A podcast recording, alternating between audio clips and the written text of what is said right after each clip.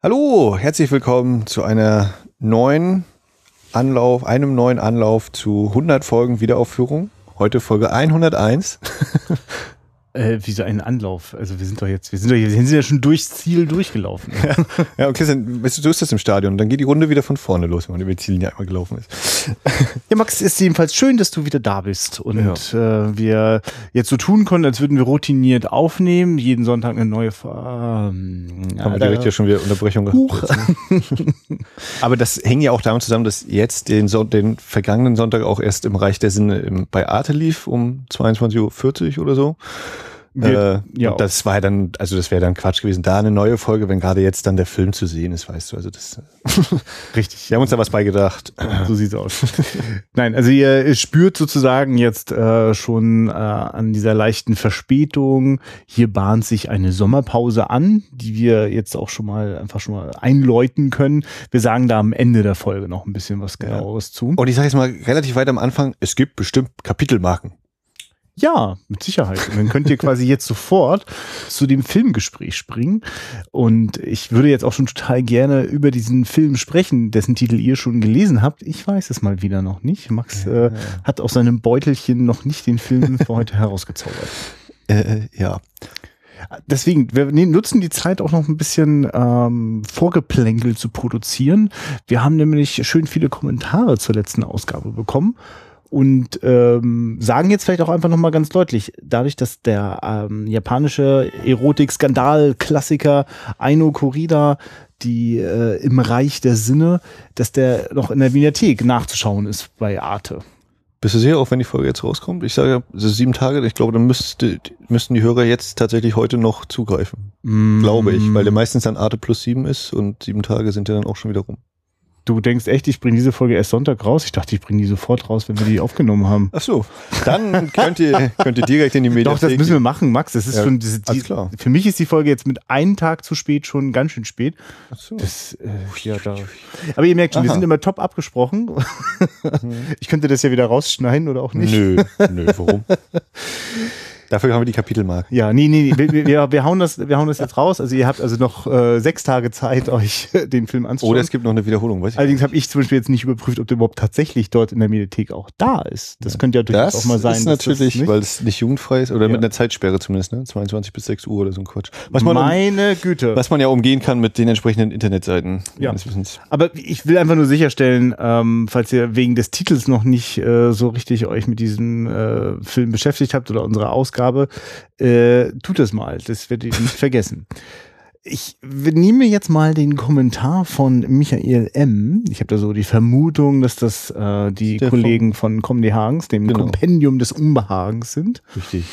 Einem äh, Film- und allerlei Podcast, könnte man das so sagen? Bei dem wir auch schon zu Gast waren. Ja, was wir auch nicht erzählten letztes Mal. Das fällt mir dabei auch gerade so ein. Ja. Aber es, äh, das ist eben das äh, im, im, im Nachklapp zur 100. Folge kamen ja noch so einige Sachen wie, ach, ich wollte euch ja auch noch schreiben äh, und tüdelte und hier und da. Also da kamen ja noch so ein, zwei Bekundungen und Glückwünsche ja. und so. Lesen wir mal, welche Bekundungen da von Michael kommen. Guten Tag und nachträglich Gratulation zur Nummer 100. Dankeschön. Ich höre gerade noch die Episode, aber ich versuche mal ein paar gleichzeitige Punkte zu ergänzen. Ach, gleichzeitig die Punkte zu ergänzen, ja. Mhm. Aber ich habe Film selten, ich merke gerade, der, der, hätte mal mit der Rechtschreibung noch mal ein bisschen drüber gehen müssen. Ja, wenn, wenn du gleichzeitig hörst und schreibst, ich kenne das. Man, man will den Gedanken nicht verlieren, dann kommen auch schon wieder drei andere Gedanken, die man während des Hörens ja. dabei hat. Also das ist schon, äh, Na, ich du hättest vielleicht vorher einmal lesen sollen. Ja, ja, ich habe ich hab das natürlich schon gelesen, aber das habe ich halt schön drüber hinweg gelesen. Aber wenn ich das jetzt vorlesen muss, dann funktioniert das nicht mehr. Äh, ich ich äh, stückle zusammen. Ich habe den Film selber bestimmt zehn Jahre nicht mehr gesehen. Also ist da auch noch einiges an Halbwissen dabei. Kurze Frage, ob hinter der Provokation mehr steckt. Der Regisseur selber sah den Film nicht als obszön an. Obszön findet er Dinge, die versteckt werden. Allerdings war er auch großer Gegner von Zensur, setzt sich auch immer wieder gegen die gesellschaftlichen Zwänge ein und es wäre ihm durchaus bewusst, dass der Film in Japan Probleme bekommen würde. Dort gibt es den anscheinend bis heute nicht ungeschnitten. Weshalb der auch von einer französischen Firma produziert wurde. Ist übrigens interessant, dass wir darüber nachher dann auch noch gesprochen haben, so etwas später. Ich Ne? hatte Man überlegt, merkt hm, es ihm an. Christian hat mir das gesagt, aber hatte Christian mir das während des, der Aufnahme gesagt oder danach? Das wusste Ich ich, habe schon. sie nicht einfach mehr. am Ende, so, also mehr so im hinteren Drittel des, der Folge ge gesagt und der hat sie dann zu dem Zeitpunkt noch nicht so weit gehört. Ähm, Beziehungsweise meine ich mal gelesen zu haben, dass diese Firma auf ihn zuging, also diese Franzosen, und ihn aufforderte, einen pornografischen Film nach seinen Maßstäben zu drehen. Aber da bin ich mir gerade nicht sicher. Dabei ging es ihm aber wohl nicht einfach nur darum, möglichst derbe Szenen zu zeigen, sondern wohl um die Mentalität und Kultur der Japaner zu zeigen, zu entmystifizieren, was halt dadurch geschieht, dass man echte Menschen möglichst direkt zeigt.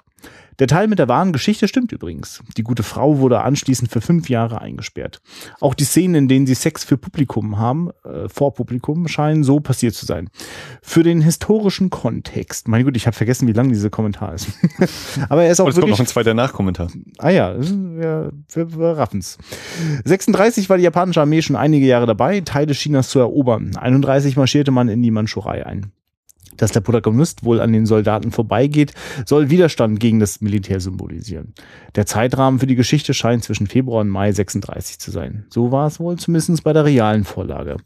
Nur kurz noch was zur abschließenden Kastration. Ach, äh, die, diese Sätze, die man ja auch sagt im Rahmen dieses Films, sind einfach toll. Also kommen wir zur abschließenden Kastration. Oshima sieht sich da als typisch japanischer Mann und meint, sie würden sich alle eine Frau wünschen, die ihnen so leidenschaftlich begegnet. Da kann man sicher noch viel, viel mehr zu sagen und vielleicht machen wir mal eine Episode dazu. Auch wenn wir nicht Kinochiwa sind. Ja, das war so ein ganz kleiner Seitenhieb, dass wir da von einem japanischen Filmpodcast berichtet haben und Der hat, glaube ich, geheiratet, habe ich irgendwie, oder da hast du ja nochmal eine schöne Wollt- Querverbindung gebracht. ja, ja. Du meinst sicherlich einen der Moderatoren von genau, der? Memo Jeftic, da war irgendwie so ein Bild, ist äh, in meiner Twitter-Runde Ja. aufgetaucht. Ja, mal gucken, was hier noch so spontan. Kannst du das dann einfach reinwerfen. äh, der Michael schreibt dann noch in einem zweiten Kommentar, mir kam vorhin noch ein Gedanke zu dem Film, der mich furchtbar amüsiert. Es hält sich ja bis heute bei verhältnismäßig vielen Japanern die Idee eines homogenen Volkes. Alle sind gleich und auffallen ist böse. Und dann kommt dieser Regisseur mit dieser wahren Geschichte, von der er munter jedes schlüpfrige Detail zeigt. Als wollte er fragen, na, kannst du dich damit identifizieren? Wir sind ja schließlich alle gleich. Ja, Äh, ich, ja, ja, ja, also das, äh, da ist schon auch durchaus was dran. Äh, Die, also wenn da äh, man in, innerhalb dieser Gesellschaft die Provokation wagt äh, mit solchen intimen Dingen, dann trifft das möglicherweise genau ins Mark. Der WW, wir äh, dekodieren das mal als Walter White. 100 Folgen auf dem Buckel und trotzdem noch frisch wie am ersten Tag. Happy Birthday. Dankeschön. Danke, Walter White, und danke für weiterhin Patreon, äh, für diese wunderbare äh, Podcast-Community, äh, Podcast, äh, dieses Team. Ähm, ich wollte das Unterstützung. Ja, diese Unterstützung, Dankeschön. In doppelt und dreifacher Hinsicht, ja. Jo. Ähm, und dann schreibt uns noch Daniel vom Spätfilm Film Podcast. Haben wir den auch schon? Den haben wir ja letztes Mal schon erwähnt. Anhören kann man machen, machen auch was mit alten Sachen. Alles Gute und vielen Dank für den Shoutout. Aber Aino Corrida, äh, achso, über Aino Corrida bin ich im Gegensatz zu dir, Christian, völlig unvorbereitet als Teenager im Nachtprogramm gestolpert. Er hat mich damals doch recht verstört. Ja, ich hoffe, es ist kein Zweifel daran angekommen, dass auch mich das nachhaltig verstört hat und ich dann meine Verstörung dadurch verarbeitet habe, dass ich einfach meine Freunde auch alle verstört. Ein sehr typisches Verhalten, wenn es einen mal so richtig erwischt hat. Da kann man sich dran gewöhnen, an so eine prall gefüllte Kommentarspalte, so dass man schon fast das Gefühl hat, man müsste dafür einen extra Podcast äh, organisieren. Äh, dürft ihr auch in dieser Folge bitte fleißig machen. Max, müssen wir noch über andere Dinge sprechen, bevor du das für mich das Geheimnis lüftest, über welchen Film wir heute sprechen? Hm, weiß ich gar nicht. Müssen wir noch, haben wir noch was? Hm. Ich habe es in letzter Zeit nicht mehr so oft ins Kino geschafft, zum Filme gucken. Ist mir aufgefallen. Hm. Zwei der Sachen verpasst. Ich muss Star Trek endlich mal ein bisschen aufholen. Ja. Ich nutze jetzt übrigens immer die. Zeiten, in denen wir dann nicht zum Aufnehmen kommen, dann endlich Filme zu gucken, von denen ich mir dachte, die werde ich ja bestimmt mit dir irgendwann mal im Podcast gucken. Und Äh. äh, habt äh, zwar mit äh, etwas verlängertem Sehgenuss, so in, in mehreren Einheiten, äh, aber war doch recht sehr doll begeistert von Robert Altmans Nashville. Äh, also es, kennst du einen Robert Altman-Film? Ähm, wie Ähm, Shortcuts? Oder? das wäre jetzt die Frage, ob ich schon einen gesehen habe. Also Hm. namentlich bekannt ein Mhm. paar, ja. Aber gesehen ist eine gute Frage. Er ist ja durchaus sehr divers in den, in den äh, ich sag mal, in den Settings. Ich nehme an, dass das in den Themen eigentlich ganz schön nah beieinander liegt alles, ob es ein Western oder ein Antikriegsfilm oder eben hier über die Country-Szene in Amerika ist. Lustigerweise geht es gar nicht um die Country-Szene, also die ist eher so ein, die ist einfach auch nur so ein exotischer Spielort für die immer gleichen Themen und ist hochpolitisch und man wünscht sich so ein kleines bisschen so eine Stimme wie Robert Altman würde ich mir auch jetzt in der, in der Gegenwart wünschen. So, der hätte sicherlich auch einen interessanten Film zu Clinton und Trump und Wahlkampf in Amerika parat. Mhm. Ja, ich habe auch ab und zu mal mittlerweile vor dem Regal gestanden, auch hier den, ah, den gucke ich nächstes Mal Christian im Podcast. Und äh, um diese Entscheidung mittlerweile so ein bisschen vor mir herzuschieben, nochmal, äh, habe ich jetzt angefangen, Veronica Mars endlich aufzuholen, die Serie, und stecke jetzt mitten in der ersten Staffel. Und ähm, sehr gefällig, sehr ja, ich denke mich wieder in meine nicht, ich war ja nie in Amerika in der Highschool-Zeit zurück, aber so diese Schulzeit äh, mit den Klicken und man gehört dazu, man gehört nicht dazu und was so alles für Blödsinn passiert abseits des Lernens und äh, Unterrichts und Nichtlernen. Und schön viele Filmanspielungen, sehr lustig. Äh, ich glaube, witty sagen die da im Englischen zu. Ja, also Veronica Mars, ich bin jetzt auch knapp zehn Jahre nach Erscheinen dieser Serie endlich dabei, die mal zu gucken. Ja. Das ist so eher so eher so 20 Folgen oder eher so 10 Folgen pro Staffel? Es sind drei Staffeln. Die erste und zweite sind, glaube ich, 22 und die dritte nicht, entweder 20 oder weniger. Es ist wirklich krass, wie ich allein schon wegen Länge zurzeit beim Thema Serien kapituliere. Ja, Andererseits, wenn es mich so richtig heiß macht, dann werde ich es wahrscheinlich doch gucken. Den Effekt hatte ich ja bei dieser, hab ich schon mal erzählt, hier Sense 8, als so. die bei Netflix kam. Ich habe jetzt gerade mein Netflix-Abo äh, mal auslaufen lassen. Es war mal wieder Zeit. Ich spürte einfach äh, bestimmt ein, zwei Monate lang, ich zahle das mhm. und was gucke ich da? Und dann frage ich noch unsicher meine Partnerin, hast du denn gerade in der Zeit viel geguckt? Äh, nee, gar nicht. Dann mhm. denke ich, oh scheiße. Ja, ich hatte jetzt gerade gelesen, dass Watch Ever die Segel streichen wird in Deutschland. Ja, das war wohl abzusehen, ja. Die sich nicht durchsetzen können. Das waren tatsächlich die ersten, bei denen ich eingestiegen bin. Das waren auch die ersten, die du in Deutschland so halbwegs, also so, dass es einen gereizt hat. Also ja. äh, bei mir hat es halt funktioniert. Also ich war zu keinem Zeitpunkt Pay-TV-Kunde. Ich weiß nicht, ob dich das jemals erwischt hat, Sky oder Premiere noch. Oh, wir hatten mal, also als Kind hatten wir irgendwann mal ein bisschen Premiere, aber eher zum Fußball gucken. Mhm. Ja, ja, klar. Das ist ja bis heute so. noch für Pay-TV die Einstiegsdroge, glaube ich.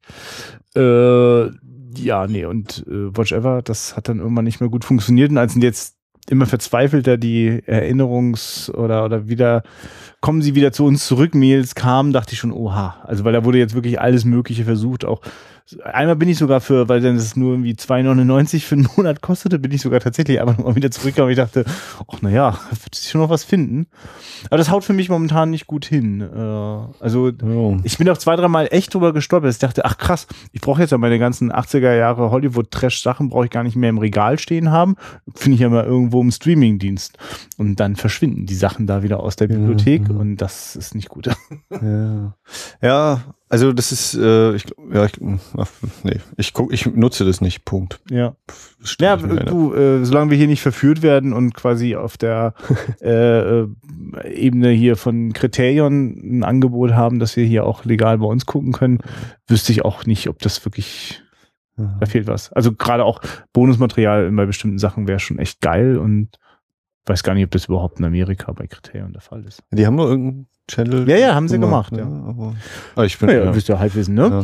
Und was ich noch gelesen hatte, ich äh, muss mal meine Empire-Heftchen äh, endlich mal aufholen. Ich bin irgendwie seit Dezember ein bisschen durcheinander gewürfelt. Aber da ist jetzt bei den Masterpieces, äh, war jetzt dabei ähm, dein Lieblingsfilm The Last Picture Show. Mhm. Und hatte ich dann natürlich auch gedacht, hm, das wäre eigentlich ein guter Anlass, den mal dann demnächst reinzunehmen oder so. Vielleicht. Wenn, wenn du dich traust. Äh, ich traue mir auf jeden Fall. Ich, du, das, für mich ist das ein, ein großes Vergnügen. Ich, äh, mir tut es ja, oder mir fällt das sehr schwer, ja wirklich zu sagen, so ein Attribut zu setzen, so, das ist so ein Lieblingsfilm. Mhm. Und ich mache das mittlerweile bei den Filmen, wo ich wirklich sofort, die kann ich sofort gucken und es gibt keinerlei, also kein, ach ja, jetzt dauert es noch, bis es wieder interessant wird oder ach, warum war der nochmal so toll? Ähm, sondern der, mag ich wirklich jede Sekunde ganz gern von. Ja. Damit sind unsere beiden Lieblingsfilme bei den Empire Masterpieces schon abgedeckt. Und noch ungefähr 158 Filme mehr. Und in der aktuellen Ausgabe, ich glaube, es war die aktuelle Ausgabe, ist die Classic Scene. Das ist immer die allerletzte Seite, ist immer also quasi eine Drehbuchseite, ein bisschen bebildert. Äh, Classic Scene diesmal ausgewählt von Jodie Foster. Es scheint mir neu okay. zu sein, dass die das auswählen. Und es ist Deer Hunter. Mhm. Das ist ja interessant. Und sagt sie noch was? Schreibt sie was dazu? Ja, es war ein bisschen allgemeines Blabla, fand ich. Es war so ein, ja, und dann halten sie sich gegenseitig äh, die Waffen da an den Kopf und dann sagt er das und das und das ist so beeindruckend, deswegen ist es mein Lieblingsszene und ich so, ja, nee, das war jetzt irgendwie so ein, es gefällt mir, weil es gut ist. Mhm. Du, naja. Kennst du den eigentlich? Gesehen habe ich den schon mal, aber ich hab, ja. hatte den, der war damals, glaube ich, bei der Cinema oder so, lag der mal dabei. Ja. Eine der wenigen Ausgaben, wo es einen Film dazu gab. Cinema? Ich glaube. Naja, und äh, da war ich auch, glaube ich, auch noch nicht in dem Alter, um den äh, gesellschaftspolitisch so zu erfassen. Es war ja ein so, oh, Robert De Niro spielt mit, es geht um Krieg, oh ja, musst du mal reingucken. Und dann waren dann auch so diese Folterszenen, ist irgendwie hängen geblieben und dieses, hä, warum mischen die eigentlich immer so, oder das kommt erst so wie ganz lange, ich dachte, es geht hier um Krieg und nicht um, die sind zu Hause und. ja, ich glaube, das ist wahrscheinlich die größere Überforderung, also weniger diese gesellschaftspolitischen Zusammenhänge als die äh, also, also man geht ja mit den Charakteren wirklich auf eine sehr düstere Reise. Und also das merkst, merkst du ja schon am Titel, ne? Statt The Deer Hunter, also die Jäger, die Wildjäger, ja. wird es zu die durch die Hölle gehen. Also, und dann ist da auch noch Robert De Niros Kopf im Profil und dieser rote, dieses rote mhm. Stirnband und du denkst, hier wird geschossen und gedingst und ja, ja. Äh, wird noch ein bisschen so philosophische Fragen wahrscheinlich aufgeworfen und es klingt gut oder so und dann kommt aber teilweise auch das, aber deutlich anders, als äh, ich mir das damals gedacht habe. Ich meine auch, mich an einen VHS-Cover äh, in der Videothek damals erinnert zu haben, wo auf der Rückseite dann auch äh, De Niro mit Flammenwerfer und so. Das äh, macht auf jeden Fall, weckt Interesse an einem Film, den es gar nicht zu sehen gibt da. Aber der ist trotzdem ziemlich hart, das weiß ich auch noch. Ja. Wie gesagt, die ganzen Foltersachen. Christopher Walken. Und das ist irgendwann, dass er dann noch da an dem äh, ja, Hospital nochmal nach ihm schaut und so. Mhm. Dass sie alle verändert wiederkommen, wenn sie denn wiederkommen. Ja, The Deer Hunter. Äh, ein Film, den wir wahrscheinlich auch bald besprechen. Ja, wir können das natürlich jetzt auch schon vorziehen. Ich wollte das ja, ja quasi so als, als, als. Wir sprechen am Ende der Folge nochmal über The Deer Hunter und wie es hier so Sehr schön. weitergeht. Hast du ja nochmal die Kurve gekriegt. Ja. Denn jetzt eröffnet sich langsam der Vorhang für Theater oh. of Blood. Ach, mit Diana Wick. Das finde ich ja faszinierend. Und ich habe einfach mal komplett vergessen, wie der auf Deutsch heißt. Ob der einen deutschen Titel hat, Theater des Clowns. Ich glaube, bin ich mir ziemlich sicher. Blut war auf jeden Fall nicht im Titel und das ist äh, ne, ne, ne, äh, nee, es ist nicht Roger Common, oder? Es ist Douglas Hickox, Vater von Anthony Hickox, äh, Regisseur von Hellraiser 3. Und äh, dieser Hickox hat doch dann auch Wax House gemacht. Ist das wohl wahr? Das kannst du gerne behaupten. Ich Ach habe so. mich nicht nochmal mit der Filmografie Ach so, okay. ich dachte, du, ich weiß es nicht. Wir, ich dachte, ich wir, wir, wir, warten jetzt in einem Gebiet, in dem du dich äh, besser auskennst. Nee, das, ich, äh, das ist das Schöne. Ich kenne mich heute immer wieder überhaupt nicht aus. Und das, äh, also ich kenne, ich habe von Vincent Price habe ich schon mal gehört. und das Diana Rick äh, von den Avengers, da eine ist hier von den, wie heißt der auf Deutsch? Schirmschau Melone? Ja, ja. Also die habe ich auch noch nicht gesehen, diese Serie, deswegen. Äh, nee, also äh, tatsächlich, also für mich ist Diana Wick einfach der Oberhammer in äh, dem äh, einzigen James Bond-Film mit äh, äh, Roger, nee, so, nicht Roger, äh, hm. na, wer ist der denn? Lazenby? Ähm, George Lazenby, genau. George. Also genau, das steht hier. Also ich habe mir das Booklet habe ich mir ja. vorhin noch einmal schnell durchgelesen. äh, genau, sie ist die einzige Miss Bond, also die einzig offizielle logischerweise. Mehr, mehr, mehr Miss Bonds gibt's ja nicht, sonst sind nur die Bond Girls. Sie war diejenige, die verheiratet war mit ihm. Interessant auch, das Jahr 73. Da hatte ich jetzt zum Beispiel auch die 60er vermutet. Ähm, ich bin jetzt sehr neugierig, ob ich davon schon mal irgendwann mal was äh, mitgeschnitten habe. Also ich habe ihn noch nicht gesehen. Das jetzt Kann ich auch ganz klar sagen. Ganz fern. Ähm, und äh, wer weiß, wie viele Anspielungen und Witze uns entgehen, weil wir nicht so Shakespeare-sattelfest sind. Ich weiß nicht, wie dein äh, Shakespeare-Wissen ist. Das besteht aus einigen Verfilmungen und tatsächlich einem Besuch im äh, legendären Londoner ähm, äh, oh. Shakespeare Dom, oder nee, oh. Dom heißt er ja nicht, aber in, in jenem tatsächlich klassisch angehauchten Das Globe Theater? Ja, das Globe, genau. The Globe, genau. Ähm, oder? äh, äh, wo ich, heute, wo ich heute tatsächlich wirklich sowas wie dreieinhalb Stunden gestanden habe. So, ne? Ja. Also das äh, war dann ganz pur. Also ich glaube, heute werden wir uns dann mit unseren äh, steile Thesen jede Menge gefährliches Halbwissen richtig gut äh, präsentieren können. Ja. Das, das habe ich ganz, gar nicht gesagt am Anfang der Folge. Ja, nee, das hast du nicht gesagt, aber, aber wir geben uns Mühe, dass man das schon merkt. Das, das habe ich neulich nochmal mit den 100 Folgen. Ähm, also ich habe überlegt, welche Regisseure hatten wir eigentlich schon so alles und habe so gedacht, ja. na, ich glaube, alle würde ich nicht zusammenkriegen. Weißt du, welchen wir am häufigsten hatten mit äh, in einer einzelnen Folge besprochen? Also ich nehme jetzt mal diese äh, Doku-Sondersachen raus, zum Beispiel. Ja, äh, in einer einzigen, also in Nein, einer Folge, ja, ja, also in also Folgen, in denen wir einen Film besprochen haben. Ja. na, ich kann mir auf jeden Fall vorstellen, dass wir durch die, nee, bei der DV gab es gar nicht so viel Überschneidung. ähm, mm, ja, mm, nee, kann ich so auch nicht. Ich hatte Also- mal so ein Gefühl dazu. Mhm, Also Fritz Lang haben wir auf jeden Fall mit Frau Mond angefangen. Wir hatten M und Ja. Metropolis so als halbe, halbe Dingsfolge. Das Und von dem, schon. von dem hatten wir noch den einen, nee, haben wir von den Investoren gesprochen? Nee, den habe ich nur erwähnt. Vergiss es. Aber genau, also zweieinhalb sozusagen, sind Mhm. wir drei offiziell. Und dann hatte ich noch, wen hatte ich noch überlegt? Ähm, habe ich auch schon wieder vergessen. Sehr schön, klug, gut vorbereitet. Ich glaube James Cameron, von dem haben wir Aliens und Terminator 2. Mhm. Also jetzt schon mindestens zweimal. Äh, Wolfgang Staute haben wir Fluchtweg St. Pauli und Leuchtfeuer. Und hatten wir da noch einen? Nee, ne? Noch nicht. Mal zwei. Ja, also wir haben schon, dafür, dass wir erst 100 Folgen haben, haben wir schon mehrere Regisseure doppelt. Was sagt man dazu? Das ist gar nicht einfach. Das ist übrigens mein neuestes Hobby, ähm, dass ich äh, seit 24 Stunden Pokémon Go spiele, natürlich nur zu medienpädagogischen Bildungszwecken. Und, Und- um Autos auszubremsen. Ich, nee, die Autos, ich laufe eher in Omas rein oder so. Aber ich versuche halt wirklich jedem Pokémon, das ich fange, den Namen eines Regisseurs zu geben. Oder einer Regisseurin. ich gebe zu, dass mir das beim, ab dem 50. Pokémon zunehmend schwerer fällt. Aber ich habe sie alle. Hitchcock, Bigelow. Aber Cameron, Cameron ist noch frei. Was, was passiert denn, wenn die sich entwickeln? Ja, ich, ich hoffe ja wirklich, dass ich irgendwie so einen kleinen Wiederaufführungsspot bauen kann. Aber ich, ich bin ja total enttäuscht. Man läuft rum und baut selber eine Arena irgendwo hin und kann in der bestimmen, was da abgeht. Aber ich kann ja nur irgendwo anders hingehen und die erobern. Aber das wäre so mein Ziel. Eine Wiederaufführungsarena, in der sich nur Filmfreaks betteln.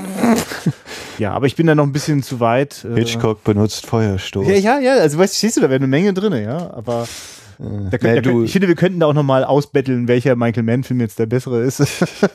aber Nee, ich habe jetzt einfach gerade so dieses, oder als jetzt dieses Pokémon Go losging, dann war bei mir so, oh ja, weißt du, vor zehn Jahren, als ich alle Pokémon aus dem Pokédex aufzählen konnte, ja. von 1 bis 151, Kannst da, dieses unnütze Wissen heute wieder zur Anwendung bringen? Ist das noch, also haben die sich daran orientiert? Ich hab, das habe ich ja tatsächlich verpasst, ne? Also ab dem Moment, wo man auf meinen Gameboy äh, Pokémon spielen konnte und rote oder blaue Module reinsteckte, war es vorbei. Also, da ging's bei mir so. Ja, ja, das ist Also ich hatte zum Glück nie einen Gameboy, deswegen, ich habe dann eher Ja, den, den Modulator am, am Computer gehabt oder Ja.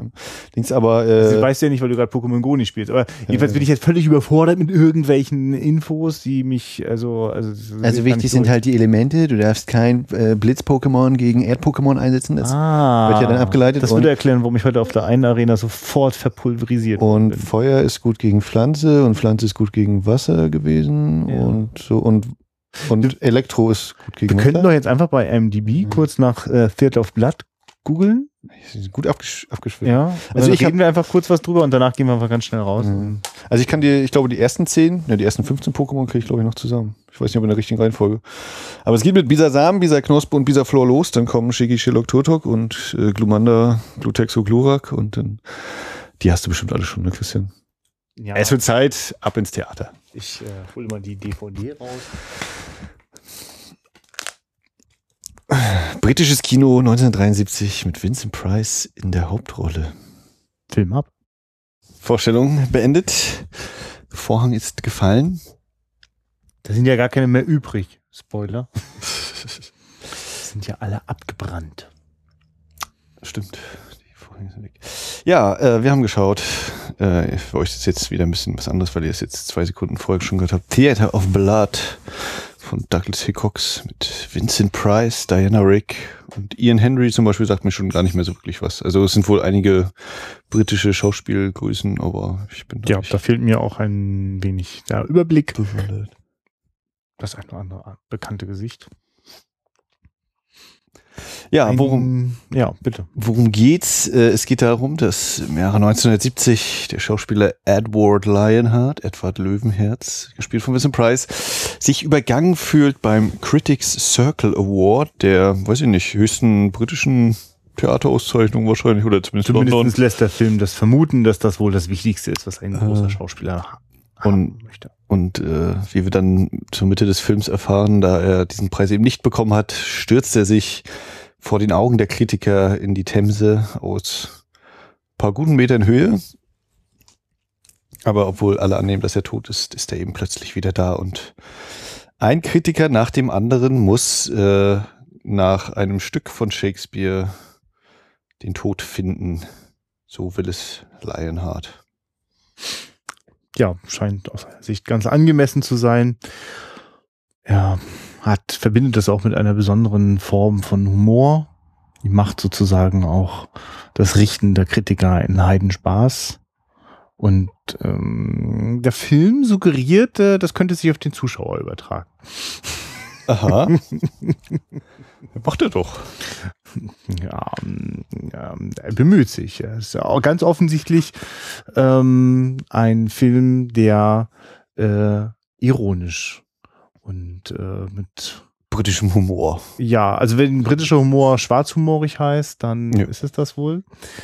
Ähm, also verbindet man das? Ist das, soll das britischer Humor sein? Oder gibt es da auch noch das Carry on, hau mir auf den Schenkel? Ja, den gibt es wahrscheinlich auch, ja. Aber es gibt auch eben diesen ganz trockenen, äh, schwarzen Humor, ja. Also ja. Das verbinde ich dann auf jeden Fall auch immer mit. Ja, also ein schwarzer Humor ist wirklich noch ein wenig äh, harmlos vielleicht ausgedrückt. Also das ist durchaus ein äh, sehr makaberer Spaß. Ja. Hier wird auf jeden Fall äh, jede Menge, also alles, was so an geschmacklichen Grenzwerten so vorhanden ist, wird hier auf jeden Fall auch mal angesteuert. Ähm, mit also durchaus mal dezenten Ausreißern in den Splatter bis mhm. hin zum ja, weiß ich auch nicht. Hier, also, mm, also jetzt ist sozusagen auch gut gut inspiriert äh, von der Filmgeschichte. Also so manch Mord läuft so komplex ab wie äh, bei Hitchcock, wenn er sich da richtig ins Zeug haut. Und äh, wie Brian De Palma es auch mal so schön nachgemacht hat. Ja, also, äh, dass du schon sagst, auf jeden Fall, ja. gerade zum Schluss, wenn dann die Streicher jetzt so ansetzen, da auf jeden Fall ist es ja, also für mich dann auf der musikalischen Ebene sehr äh, an Psycho erinnernd. Äh, so viel Hitchcocks habe ich ja noch nicht äh, gesehen. Aber, Aber das ganze Prinzip basiert ja eigentlich ja, ja. immer auf das Suspense, dass, dass du weißt, dass jetzt der nächste sterben wird ja. und dass das auf eine nicht ganz allzu eins zu eins direkte Art und Weise passiert, sondern das hat immer irgendeinen Spin. Also, ne, der auch durchaus schon meilenweit meistens zu sehen ist, aber. Ah, für die Zuschauer, für, die Opfer ja nicht unbedingt. Nein, nein, die stolpern da schön naiv. Also eigentlich gucken wir so ein kleines bisschen in so ein aufgeschnittenes Geisterhaus, äh, in das die Protagonisten hineinlaufen und über wirklich jede Falle stolpern. Und wenn da mal was ist, worüber man eigentlich gar nicht stolpern würde, dann werden sie geschubst. So. Also ja. Also ähm, das wäre was, wo ich auch sagen würde, also die Story des Films ist, oder die, die Grundidee finde ich durchaus, äh, ja, die hat was gibt was her. Aber die Story an sich ist ja wirklich eigentlich eher so, okay, wir müssen jetzt überlegen, wie kommen wir von, von einem Set zum nächsten nochmal und wie machen wir jetzt, also zwischen den Morden passiert da eigentlich noch groß, was müssen wir uns da noch was einfallen lassen. Das wirkt so ein bisschen auf mich so, naja, da, das gibt's halt auch noch, aber das, das eigentliche ist ja, dass er irgendwie sozusagen den Preis kriegt, in Anführungszeichen, und dass er, dass die Morde eben so passieren, wie sie passieren. Gibt's eigentlich äh, jenseits des Horrorfilms äh, Film mit Vincent Price? Also äh, also im Booklet steht, ja, eigentlich hat er, ist der Horror, glaube ich, irgendwie nur ein Drittel oder so, würde ah, das ja, ausmachen. Aber das sind eben die, mit die, die äh, sozusagen prägend oder die, ja. Mit denen er den, den, in Anführungszeichen Namen bekommen hat. Ne? Ich meine, wir hatten ihn bisher einmal mit Thriller, also da war zumindest seine Stimme dabei. Mhm. Ich habe die Fliege hatte ich noch gesehen, den Originalen. Bei Laura spielt er mit dem Film Noir, oder also die ich jetzt gesehen habe, und äh, dann natürlich seine letzte Rolle in Tim Burtons äh, Edward mit den Scherenhänden.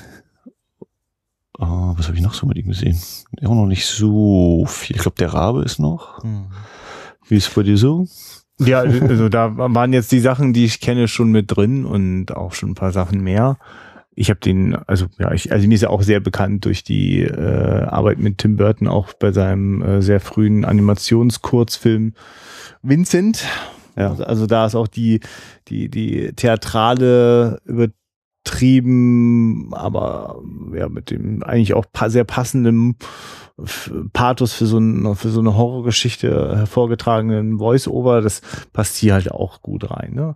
Ja. Um, ja, hm? Vincent Price. Also ist ja schön, dass auch der Film damit ja auch spielt, dass er eigentlich äh, von den Kritikern als ein äh, sehr übertrieben agierender, schlechter Schauspieler, also deswegen kriegt er eben nicht jen, jene Auszeichnung, die er sich, von der er erlaubte, dass er sie verdient hat, weil äh, das ja, es ist also die Idee. Wir haben es also sozusagen mit dem ultimativen Klischee des Schauspielers zu, zu, tun, einem Egomanen, von sich selbst völlig überzeugt bis hin zum totalen Narzissmus, der dann in die Katastrophe führt und auch gleich die Tochter mit hinterherreist. Und wir haben die Kritiker, die eigentlich ähnlich in sich selbst vernarrt sind, also mit sich selbst besonders beschäftigt sind. Dazu passend jetzt auch die kirchliche Atmosphäre, die sozusagen die Glocken läuten. Ich, ja, mhm also da wird wirklich mit, mit, mit argen Klischees gearbeitet und ich, ich werde so das Gefühl nicht los. Also du hast gerade auch nochmal, es gibt so ein sehr schönes äh, zeitgenössisches Poster, auf dem äh, die Kritiker, so auf der Kritiker oder, auf, oder sozusagen in der ersten Reihe eines Theaters sitzen und ihnen ist aber schon all das widerfahren, was in dem Film eben auf sie zukommt. Ne? Also sie sind enthauptet, sie sind zerschnitten, erstochen, äh, elektrisiert, vollgestopft mit Essen alles dabei. Es ist so, den Film, den dieses Plakat suggeriert, den hätte ich irgendwie ganz gern gesehen und aus meiner Seherfahrung aus den 80er, 90er Jahren wäre wär eben ein Tim Burton, wobei so, so brachial wüsste ich es noch gar nicht, oder ein Joe Dante, äh, den, den würde ich das so irgendwie so zutrauen. Ähm, ich muss jetzt auch feststellen, der Regisseur Douglas Hickox ist nicht Anthony Hickox. Denn Anthony Hickox ist der Sohn von dem Douglas, der dann später einige Horrorfilme in den 80ern und weiter auch gemacht hat. Äh, ich, ich, kann das also auch nicht genau einschätzen, ob Anthony äh, Douglas Hickox sozusagen da begrenzte Möglichkeiten hat. Aber es wäre schon sehr schräg, weil ich, äh, ich finde den in Teilen sehr kompetent inszeniert und nehme dann eigentlich all das Overacting oder das Übertriebene oder das Grobe äh, äh, im, im, im, im Ablauf, äh, das, das nehme ich dann eher so als, als Absicht, so, ne? also als bewusster Schritt hin zu mhm. einer übertriebenen Darbietung. Ich meine, hey, der Film heißt Theater of Blood. So. Und eigentlich gibt es fast nichts, was so an theatralen Klischees ausgelassen wird. Also auch in der filmischen Inszenierung nennen wir ja theatral, wenn irgendwie äh, aufgerissene Augen in Nahaufnahme oder äh, ein Zoom auf schreckliche Dinge Gekreische über Spiele und so weiter. Das ist alles drinne. Mm, und das ist auch alles komisch gemeint. ja, aber dafür gibt es ja dann auch ein paar Schocks, trotz allem. Also gerade wenn er jetzt zum Beispiel aufgespießt wird mit dem Speer, das ist schon so ein Whoop. Äh, das ist ja auch relativ früh im Film. Hm. Ich glaube, er, was ich eben meinte mit der, der relativ dünnen Story oder diesem Versuch, da noch irgendwie was drumherum zu stricken, vielleicht, dass es natürlich eigentlich so ein Episodenfilm ja ist, fast. Ne? Jetzt auch so quasi Kurzgeschichten äh, aufschlagen. Ähm, aber ich finde die, die einzelnen Episoden an sich trotzdem eigentlich recht gefällig. Also ich weiß ja noch, wie du beim Anfang des Films da saßt, bei den Opening Credits und sagst, oh, das gefällt mir gleich direkt oder irgendwie so.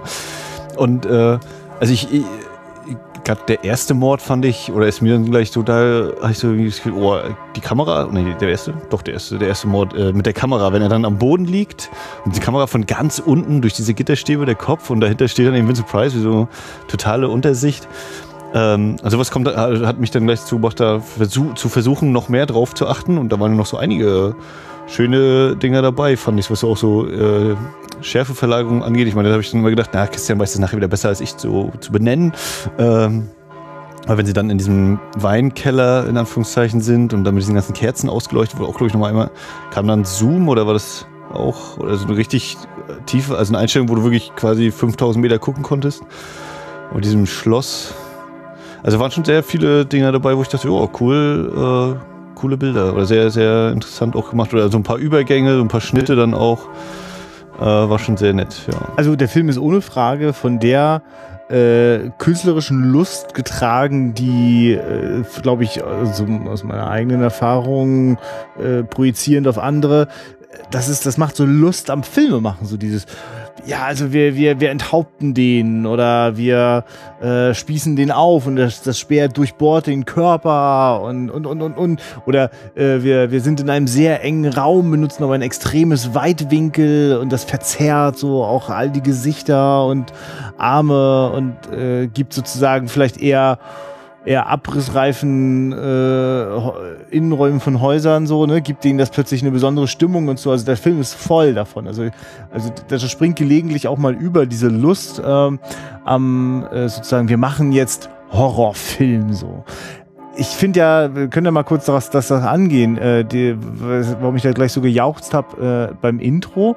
Das finde ich eine ziemlich großartige Idee. Wir haben so einen, so einen schönen symphonischen Score. Ich muss da gleich so an äh, äh, die Palmas Haus- und Hofkomponisten denken, der, dessen Name mir gerade nicht einfällt. Aber ähm, es geht einfach um diese, also wir, wir haben sozusagen eine, eine äh, sehr ergreifende, durchaus emotionale ähm, äh, Orchestermusik, die aber auch schon so ein bisschen, ein bisschen unheimliche Stimmung aufkommen lässt. So und äh, dazu sehen wir äh, neben den äh, Credits sehen wir Bilder aus alten Horrorstummfilmen äh, die, die, die, oder vielleicht möglicherweise sind es gar nicht Horror-Stummfilme, sondern es sind offenbar wahrscheinlich sogar Shakespeare-Inszenierungen. Ne? Das ja, dürfte angesichts des Themas da nahe liegen.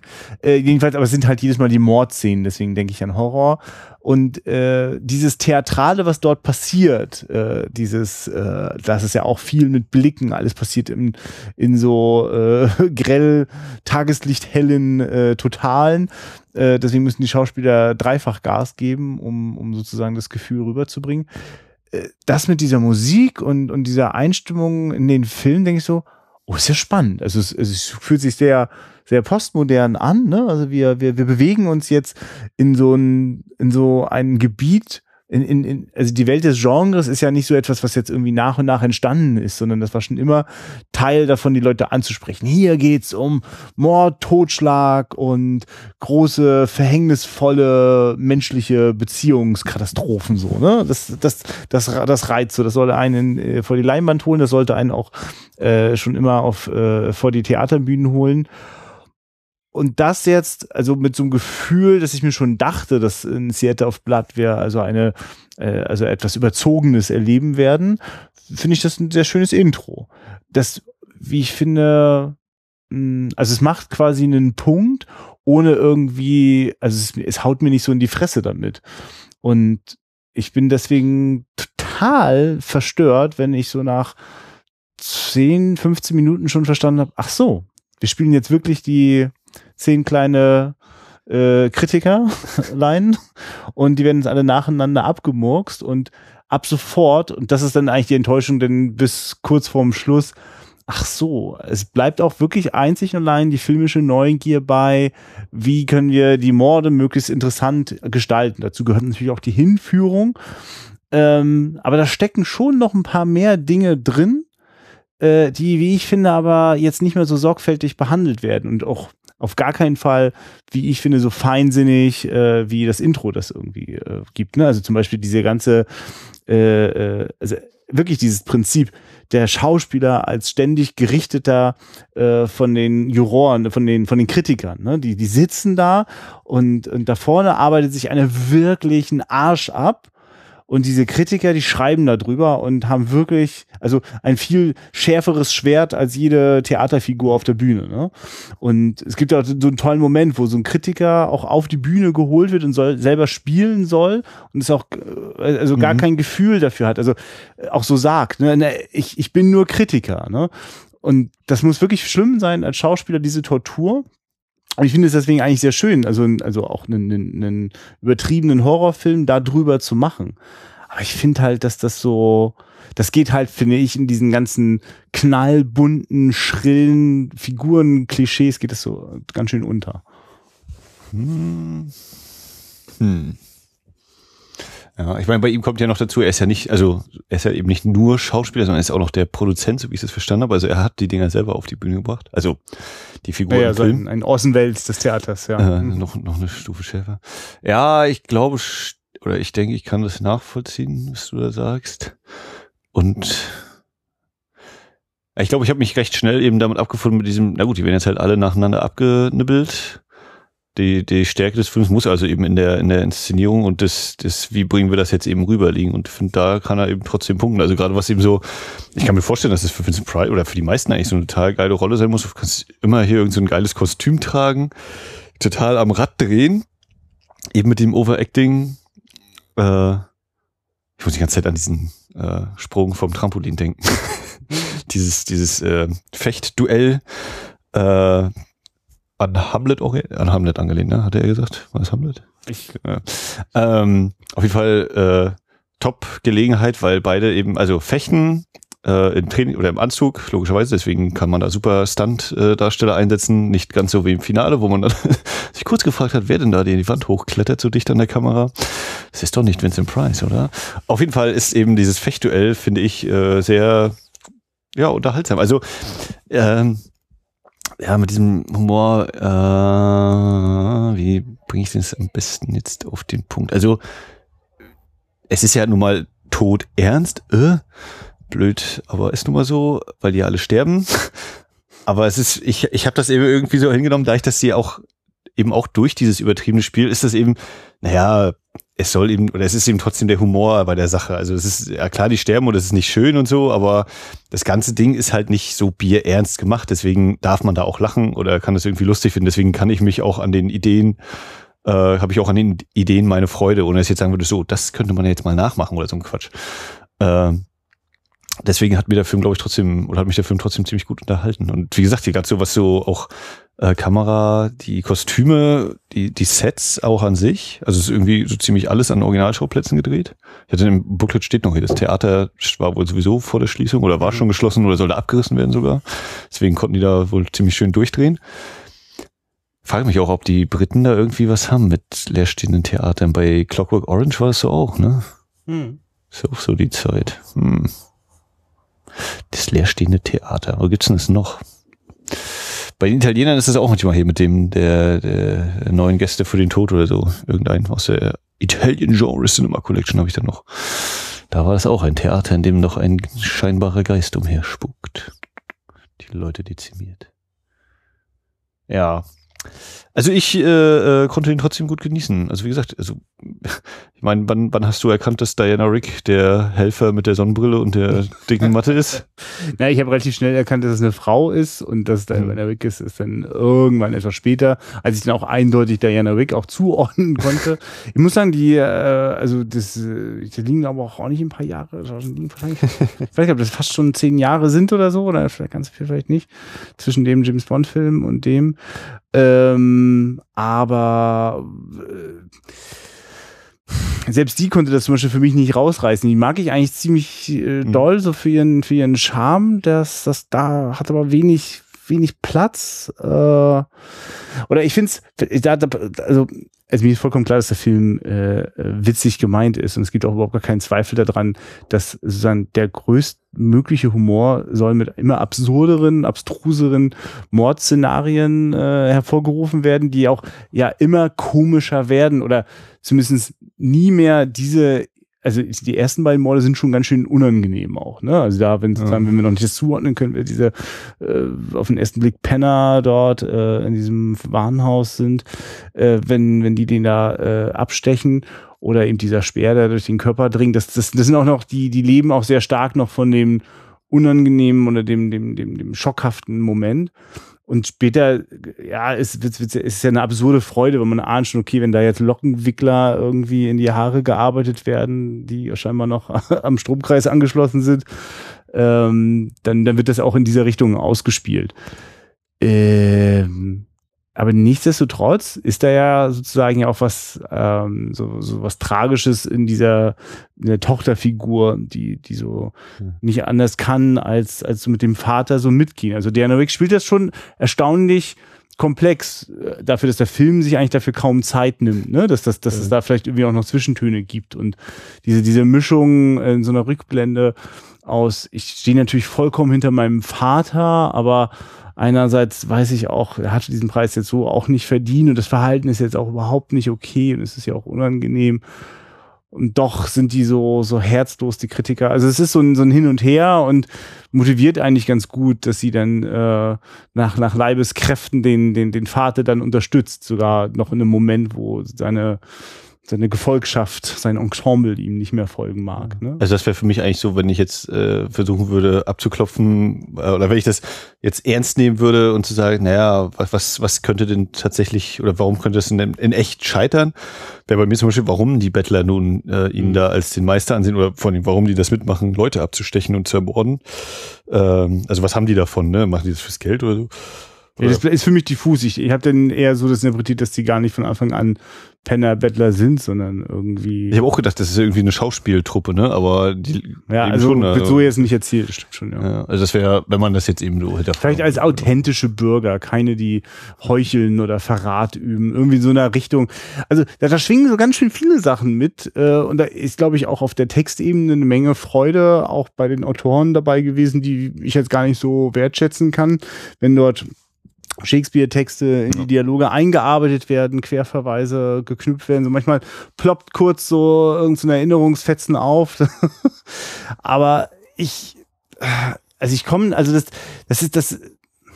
Es gibt so Momente, denke ich, Ah, schon fast wie Monty Python, aber eben auch verdammt nochmal nur fast. Also ja. übrigens auch in beiden Richtungen, auch also was das Auskosten des Makaberen angeht, äh, bis, bis es sozusagen so eine Mischung aus Wehtun und, und Lachschmerz ist. Ähm, und was auch so die was so die Treffsicherheit angeht, also, also von so manchem Scherz und Spruch, der da so kommt, das ist schon so, oh Mann. Also da bin ich, da, also, also das erreicht mich auf jeden Fall nicht so. Da, da, da, da gehe ich, da gehe ich nicht so drauf, da gehe ich nicht so mhm. drauf ab. Und ich merke auch, was dann in dummerweise auch noch passiert ist, äh, dass eben manche Sachen dann auch eher schwer zu ertragen sind für mich. Ich so merke, was ist denn das jetzt eigentlich auch gerade eine zynische Sicht auf die Dinge so, ne? Das, mhm. diese Freude am, also ich finde das. Mh, also wenn wir uns denn jetzt einig wären, dass äh, äh, die Saw-Filme äh, sich sozusagen so viel Lust haben am Zuschaustellen des der menschlichen Qualen, dass sie äh, sozusagen als als Kunstwerk als solches nicht mehr so schätzenswert sind, was ja ganz schön gewagt ist. Also im Zweifel wäre das für mich genauso selbstberechtigt äh, äh, und selbstverständlich Kunst wie alles andere auch, ne? Äh, was was bildet, was was abbildet. Aber da gibt's, äh, das hat so eine Ach, ich weiß auch. Also, ich weißt du, was ich suche? Ich suche eigentlich nur irgendeine besondere Humor- oder Dramaschiene, die mir das rechtfertigt, äh, den Lust und den Spaß bei diesen Mods zu haben. Weißt du, ich, ich spüre, dass sich, dass der Film für mich so oder ich, ich, ich kann mir das nicht mit anderen Szenen, die besonders clever, äh, witzig oder, oder, oder was, wie auch immer schön gebaut sind, als dass ich jetzt Spaß daran haben könnte, dem Mord zuzugucken. Weißt du, das ist so ein, ähm, ja, okay, jetzt zeigt ihr halt einfach, wie das passiert. Und ich ahne schon, dass der dicke Typ mit seinen dicken, mit seinen beiden Hunden, ja. der wird jetzt vollgestopft so. Und was passiert? Der wird dann vollgestopft so, ne? Und ich weiß auch, es hat, es hat, es hat keinen doppelten Boden eigentlich. Das ist ein bisschen schade. Das wäre für so eine Theatergeschichte gar nicht schlecht gewesen, wenn, also das steckt ja eigentlich drin in dieser Natürlich, gerade der zweite Mond hat den doppelten Boden, deswegen geht er doch wieder auf die obere, auf den oberen Dings. Weißt du, ich meine, also ich sag mal so, also das, also es, es, es gibt schon Dinge, die da anklingen. Also diese Idee, den, den einen Kritiker dazu zu bringen, seine eigene Ehefrau umzubringen und solche Geschichten. Also vielleicht hätte ich mir in dieser Richtung mehr gewünscht, ne? Also noch mehr Lust so an den, an den Charakterdetails, die ja, das ist ja eigentlich alles da ich bin mir, ich, ich, ich, vielleicht ist das sogar wirklich ein kleines bisschen eine zu grobe, zu, äh, also die Regie ist detailverliebt in den, in den grausamen Spektakel, aber nicht in den Figuren. Da wäre noch was gegangen, auch als schrille Komödie. Ja, na, vielleicht, also das ist ja war von vornherein eigentlich so mein, mein Gedanke noch, vielleicht entgeht uns aber auch durch mangelnde Shakespeare-Hintergrundkenntnisse so einiges. Das könnte ich mir ja, noch garantiert vorstellen. So, jetzt kann man natürlich dann fragen, äh, muss der Film das eben besser erklären oder Äh, dürfen wir fordern, wir sind dumm, wir möchten das trotzdem wissen? Weil Nö, ich würde schlecht von den ganzen Englischprofessoren über 70 denken, die da kichernd davor sitzen. ja, ja, das findet ihr witzig, ne? oh.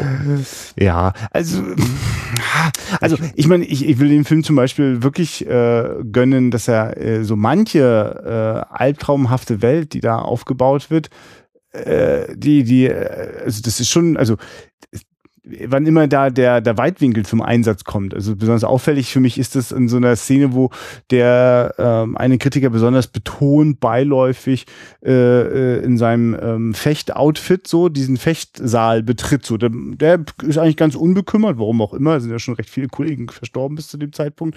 Aber ich weiß, geht er da unbekümmert rein und äh, weil die Kamera gleich so ein extremes Weitwinkel ist und wie sie da erst so ein Stück äh, vor ihm ist, um dann so den Raum zu eröffnen öffnen, das ist gleich irgendwie, also das ist so, äh, ja, wir, wir, wir wissen, oh, das, das, das wird nicht gut so. Ne? Das, hat, das hat gleich was Unheimliches. Und das passiert immer wieder in dem Film, dass da sehr schöne, äh, albtraumhafte Szenarien aufgebaut werden, die auch so, also wo, wo übrigens auch eine Menge möglich wird für mich. Ne? Also ich bin dann überhaupt nicht in sowas wie Realismus verhaftet ne? und denke, was machen, also das könnten die jetzt ja so nicht machen oder so. Ne? Das, also das, das ist das, was ich zum Beispiel auch meine, wenn ich jetzt sage, warum, warum sind die ja, ja. armen Leute da jetzt bei ihm und helfen ihm bei solchen genau. grausamen genau. Taten. Aber genau so sieht auf jeden Fall für mich ein Albtraum aus, weißt du, dass da irgendwelche dunklen, düsteren Gestalten, äh. also vor allem Dinge, die ich nicht so genau verstehe, Dinge, die im Halbdunkel bleiben, äh, die schon dadurch für mich bedrohlich sind, weil ich mir vorstellen könnte, dass das gefährlich ist. Oder? Also,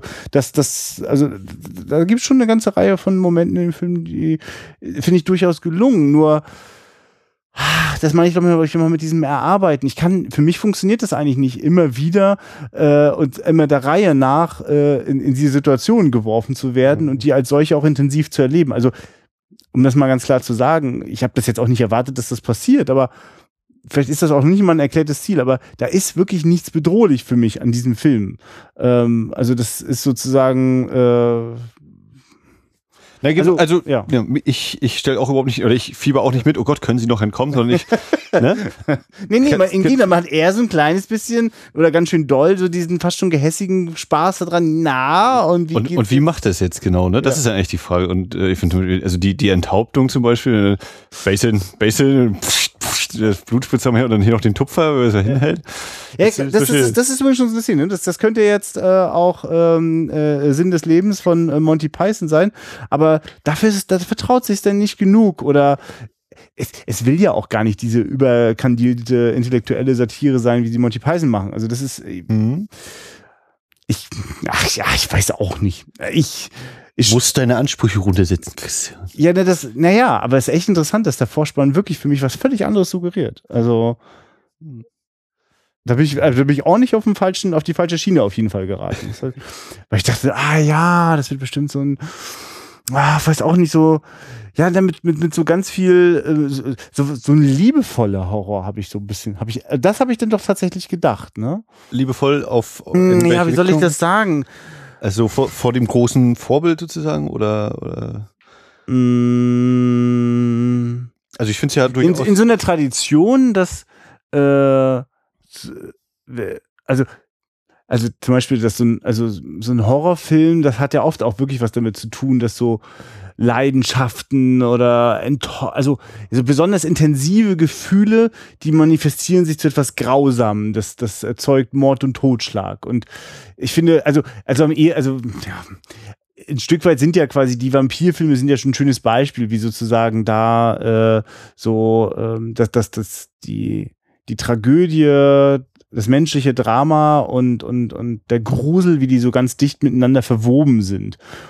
Ähm, und ich glaube, ja, aber mit liebevoll meine ich jetzt tatsächlich nicht im Sinne von, dass dort irgendwie ein Liebesdrama sich auch noch obendrein mit abspielt, sondern ähm, darin, dass wir, wir, wir machen jetzt ein bisschen auf alten Horrorfilm und wir mögen das ganz doll. Äh, und wir können das jetzt ein kleines bisschen aufwendiger gestalten, als das früher zu Stummfilmzeiten möglich ist. Wir sind uns aber bewusst, dass wir aus, dass letzten Endes sind wir ein Teil dieser Filmgeschichte. Mhm. Und äh, auch Shakespeare sozusagen benutzt ja auch bestimmte, ähm, also irgendwas ist da ja immer am Ende mit Messer und du hast mich verraten oder du hast das nicht getan, was du mir versprochen hast oder irgendwie solche Dinge.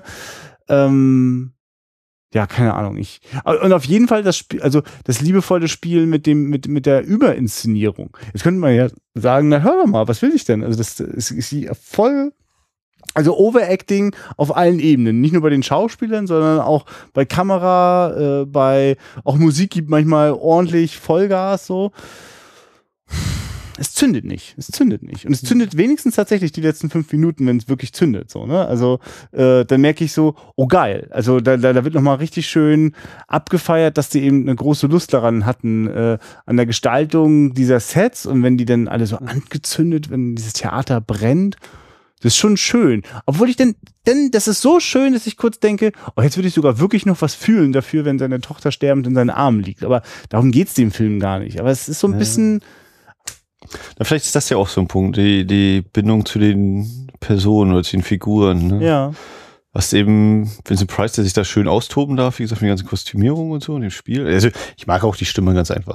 Äh, ja, das ist Aber so als, als diese Figur, okay, er ist halt der Typ, der sich den Arsch aufreißt und Shakespeare macht und äh, eben gerne die Anerkennung hätte und sie nicht bekommt. Ja, und viel mehr erfahre ich eben auch nicht über ihn. Er, er stürzt, er hat eben diesen riesigen Sturz hinter sich, hm.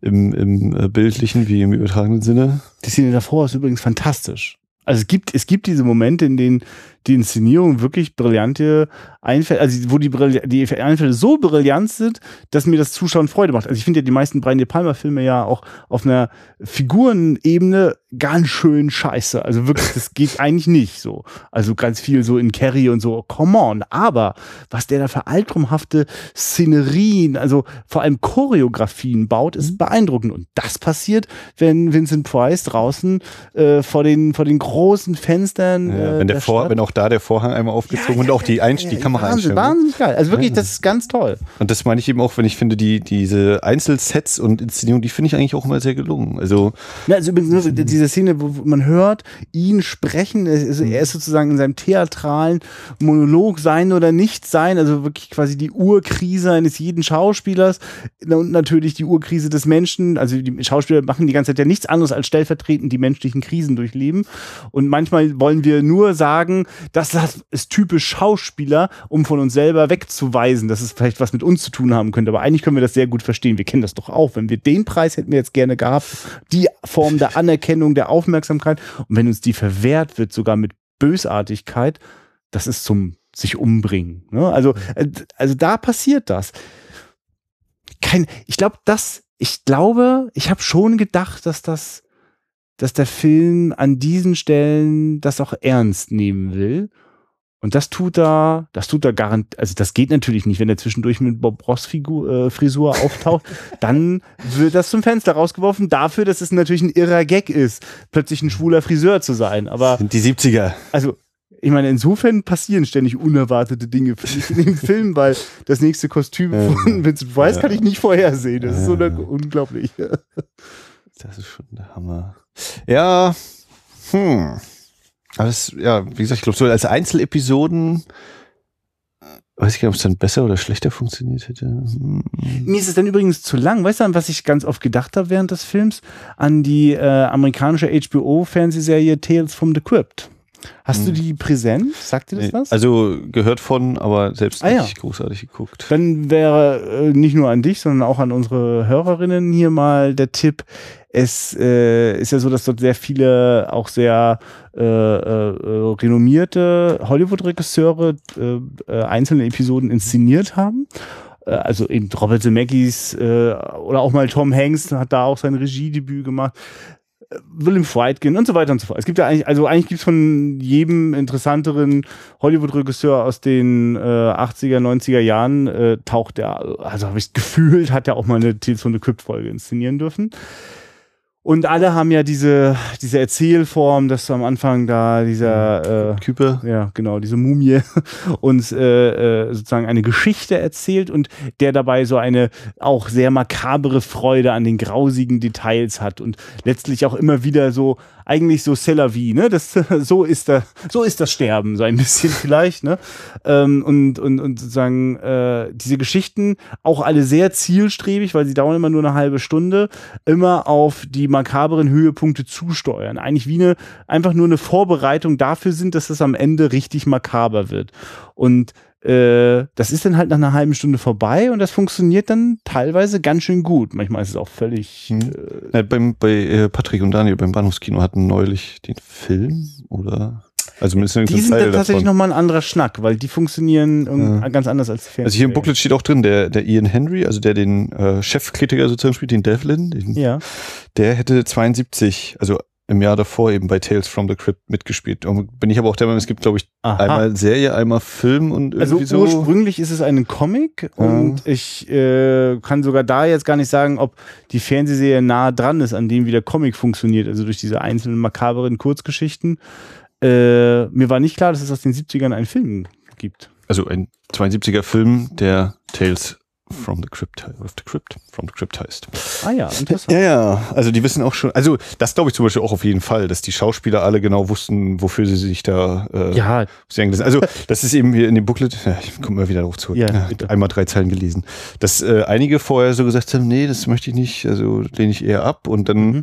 da ich das Vincent Price wohl dabei war, gab es so ein bisschen, oh ja, okay, doch mhm. und ähm, dass das eben so dann für ausgemacht und dass viele oder ich weiß jetzt nicht, ob der die Diana Rick oder eine andere gesagt hat, also diese Art von Film, nee, da mache ich nicht mit, zunächst gesagt hat und dann eben doch reingekommen ist. Naja, also zeigt ihm auch, was es eigentlich für einen Stand hat. Ne? Also das äh, ist ja eigentlich auch wirklich Shakespeare so, der als ganz weit oben in der Literatur angesehen und dann dieses ja manchmal eben verächtlich besprochene Horrorgenre oder ja, und deswegen teilweise eben als schwarze Komödie eher genannt hier, dieser Film. Aber was das eben auch so ausmacht, ne? Also die, die, das Standing in der Community, dieses Genre, was, was sowas eben auch ausmacht. Und also ich finde ja, wer, wer Horrorfilme nur äh, konkret gegenständlich nimmt, der verpasst sowieso viel zu viel. Das sind ja in den guten sind sowieso immer irgendwelche Botschaften oder Deutungen drinne oder auch in den schlechten, Symbole. auch in Saw, ne? Also ich nicht, dass ich mir das da Saw möchte ich äh, hier klar sagen, ich finde der erste ist ein gelungener Thriller. Mhm ja, das sowieso, ja. Äh, den ich, also nicht als, der, ja, ja. den möchte ich nicht als Horrorfilm bezeichnen. Nee, der Punkt, der hat ja auch tatsächlich und, gar nicht so viel mit der Serie. Dann, und dann habe ich zwei und drei habe ich noch gesehen, aber das war dann schon dieses, ja, da wollen sie halt noch mal ein bisschen den, die Cash Cow melken, dürfen sie, aber das war jetzt so filmisch für mich alles nicht. Ja, mehr. es ist ja auch interessant, was, also, warum man die Cash Cow melken kann. Also, dass man quasi den, also ich kann mich beim ersten Sword äh, auch noch sehr gut an die Figuren interessieren und an dieses Drama in diesem Raum geschlossen und so weiter. Ähm, und später kann ich mich von dem, was ich gesehen habe, das waren beileibe nicht mehr alle Teile, äh, dann halt nur noch an die extrem äh, immer ja. sich steigernden äh, äh Mordszenen äh, und Na, Im wahrsten Sinne des Wortes diese Gewaltschraube, was ja, ja. dann, glaube ich, im dritten Teil versinnbildlicht wird durch den Typen, der komplett gefangen ist und die, immer ein Körperteil wird gedreht, eben die, die Gewaltschraube. Und dass das als Cash-Cow funktioniert, dass man also ja. eigentlich in Anführungsstrichen nur immer drastischer sein muss das und dass man das bis zu Teil 7 oder sowas treiben kann, das ist ja dann, ich finde, das ist dann, da, dafür hat dann der Film auch seine Existenzberechtigung, weil wenn das so anziehend ist, dann darf das, ja. das finde ich, darf sich das auch in einem Film manifestieren. Ich finde ja für jede äh, menschliche Eigenschaft darf es ja wohl mindestens zehn Filme geben und äh, der gehört da auf jeden Fall auch dazu. Und natürlich haben wir so eine äh, verdorbene Lust am, am, am äh, Zusehen äh, vom, vom Leid anderer Menschen. Das gibt's einfach. Also weil wir in dem Moment uns so unglaublich gesund fühlen dürfen. Ja, ja. ja das ist genau diese Sicherheit. Naja, das äh, Sieht zwar ziemlich schlimm aus, aber eigentlich weiß ich, kann ja. ich ja den Abstand irgendwie, also die meisten Menschen können dann ja trotzdem diesen Abstand herstellen. So und dass quasi man einer ganzen, einen ganzen Kulturkreis, den, den, den Jungs und Mädels auf der Insel, das auch so als, als Zuschreibung gibt, ne, so ihr, die Schwarzhumorigen, so, ne, das, äh, sozusagen, du weißt was, was, äh, was äh, in, in die Geschichte, in den Blutbahnen der Menschen dort steckt, äh, was sie an, an Leid durchlebt haben, dass dort quasi Humor auch ein Überlebensmittel ist, na klar, ne? Also natürlich dann auch sozusagen so eine makabre Lust und der dicke Kritiker, der wird dann von oben bis unten mit seinen eigenen bescheuerten Pudeln vollgestopft. So, also, es, also da entlädt sich natürlich auch viel. Ich, mhm. ich wünschte manchmal, es wäre sozusagen mh, mm, es, dass in der einen oder anderen Entladung nochmal so eine überraschende, aber wahre Erkenntnis drin stecken mhm. würde. Weißt du, ich glaube, in so eine Richtung würde ich hätte ich es gern gepusht gesehen, aber nicht, dass der Film sich angeschickt hätte, das wirklich zu sein. Ich dachte es, ich habe es kurz verwechselt am Anfang. Na, ich glaube ja, also wir haben ja, es ist ein Ensemble-Stück oder ja. eigentlich vielleicht, also es soll ein Ensemblestück sein, aber wir haben ja größtenteils dann eben Kritiker, ja, okay. Kritiker und Vincent Price und dann halt noch die Bettler in der Regel und die Tochter in Verkleidung, aber es ist dann eben kurze Gruppenszenen und dann eben die Einzelszene mit dem jeweiligen Kritiker, der stirbt. Und äh, ich muss jetzt auch gerade, ja, passt auch genretechnisch einigermaßen, an John Carpenter denken, der das, glaube ich, besser hingekriegt hat, was so, so Ensemble-Filme angeht, ohne dass ich jetzt von ihm schon längst alle gesehen hätte, aber da ist so ein bisschen irgendwie, da habe ich, glaube ich, eher noch ein Gefühl für diese Figuren. Die hier scheinen eben, klar, es ist eben äh, übertrieben und überzeichnet, aber das ist vielleicht das, dass die alle so, ja, das ist eben der tuffige, übergewichtige Kritiker mit seinen Pudeln. Der verhält sich nun mal so, wie er sich verhält und mehr Zeit haben wir für die Charakterisierung, nehmen wir uns für ihn auch nicht und äh, müssen eben damit leben und deswegen bleibt er eine ziemliche Hülle. Und ich kann dann auch nicht viel mehr noch mitgehen, auch wenn ich dieses, äh, wie, wie This is your dish oder so heißt ja die, die Folge. Ich muss dann auch ein bisschen dran denken an irgendein Nightmare-Teil. Da wird die eine ja auch noch einmal ordentlich vollgestopft. Nightmare on Elm Street. Ja, du bringst Aber so, das, das ist, glaube ich, so ein Punkt mit diesem, dieses Ensemble, also weil es auch auf dem, Cover, auf dem Cover, nicht im Booklet diesmal, mit dem Ensemble-Cast steht und ich so gedacht habe, ja, stimmt, aber was fallen mir denn sonst so für Ensemble-Filme ein und was, warum ist denn das hier vielleicht ein bisschen anders? Ich glaube, die, die, was ich auch schon sagte, so die Charakterisierung, also es ist eher das, wir haben diese Mordszenen, die hat uns ja Shakespeare schon mal irgendwie gegeben, aber wir inszenieren, die Inszenierung, da toben wir uns richtig aus und das ist auch, finde ich, eben sehr unterhaltsam. Und dann geht's aber los. Jetzt müssen wir wirklich noch, eigentlich noch so eine Story finden. Okay, da haben wir das, dass er seinen Kritiker Award nicht gekriegt hat und das muss halt reichen so als, als äh, Faden dadurch. Und jetzt müssen wir noch die Figuren haben. Da sind halt Kritiker und da müssen wir uns auch noch schnell was einfallen lassen. Aber so viel ist da eben meiner Meinung nach nicht und das ist vielleicht auch so ein Problem. Hm. Das ist wirklich, so du hast so gut beobachtet, das ist wirklich eine verschenkte Chance. Es ist schon deswegen kein, kein Ensemble-Film, weil das Ensemble ja miteinander so gut wie nichts zu tun hat. Also es gibt ja auch, also in jeder Shakespeare-Geschichte sind die Verwicklungen ja enorm der einzelnen Figuren untereinander und das gibt's gar nicht. Eine einzige Ausnahme ist, dass die ersten Kritiker, die sterben müssen, es immer auf Devlin schieben. er war's, ja.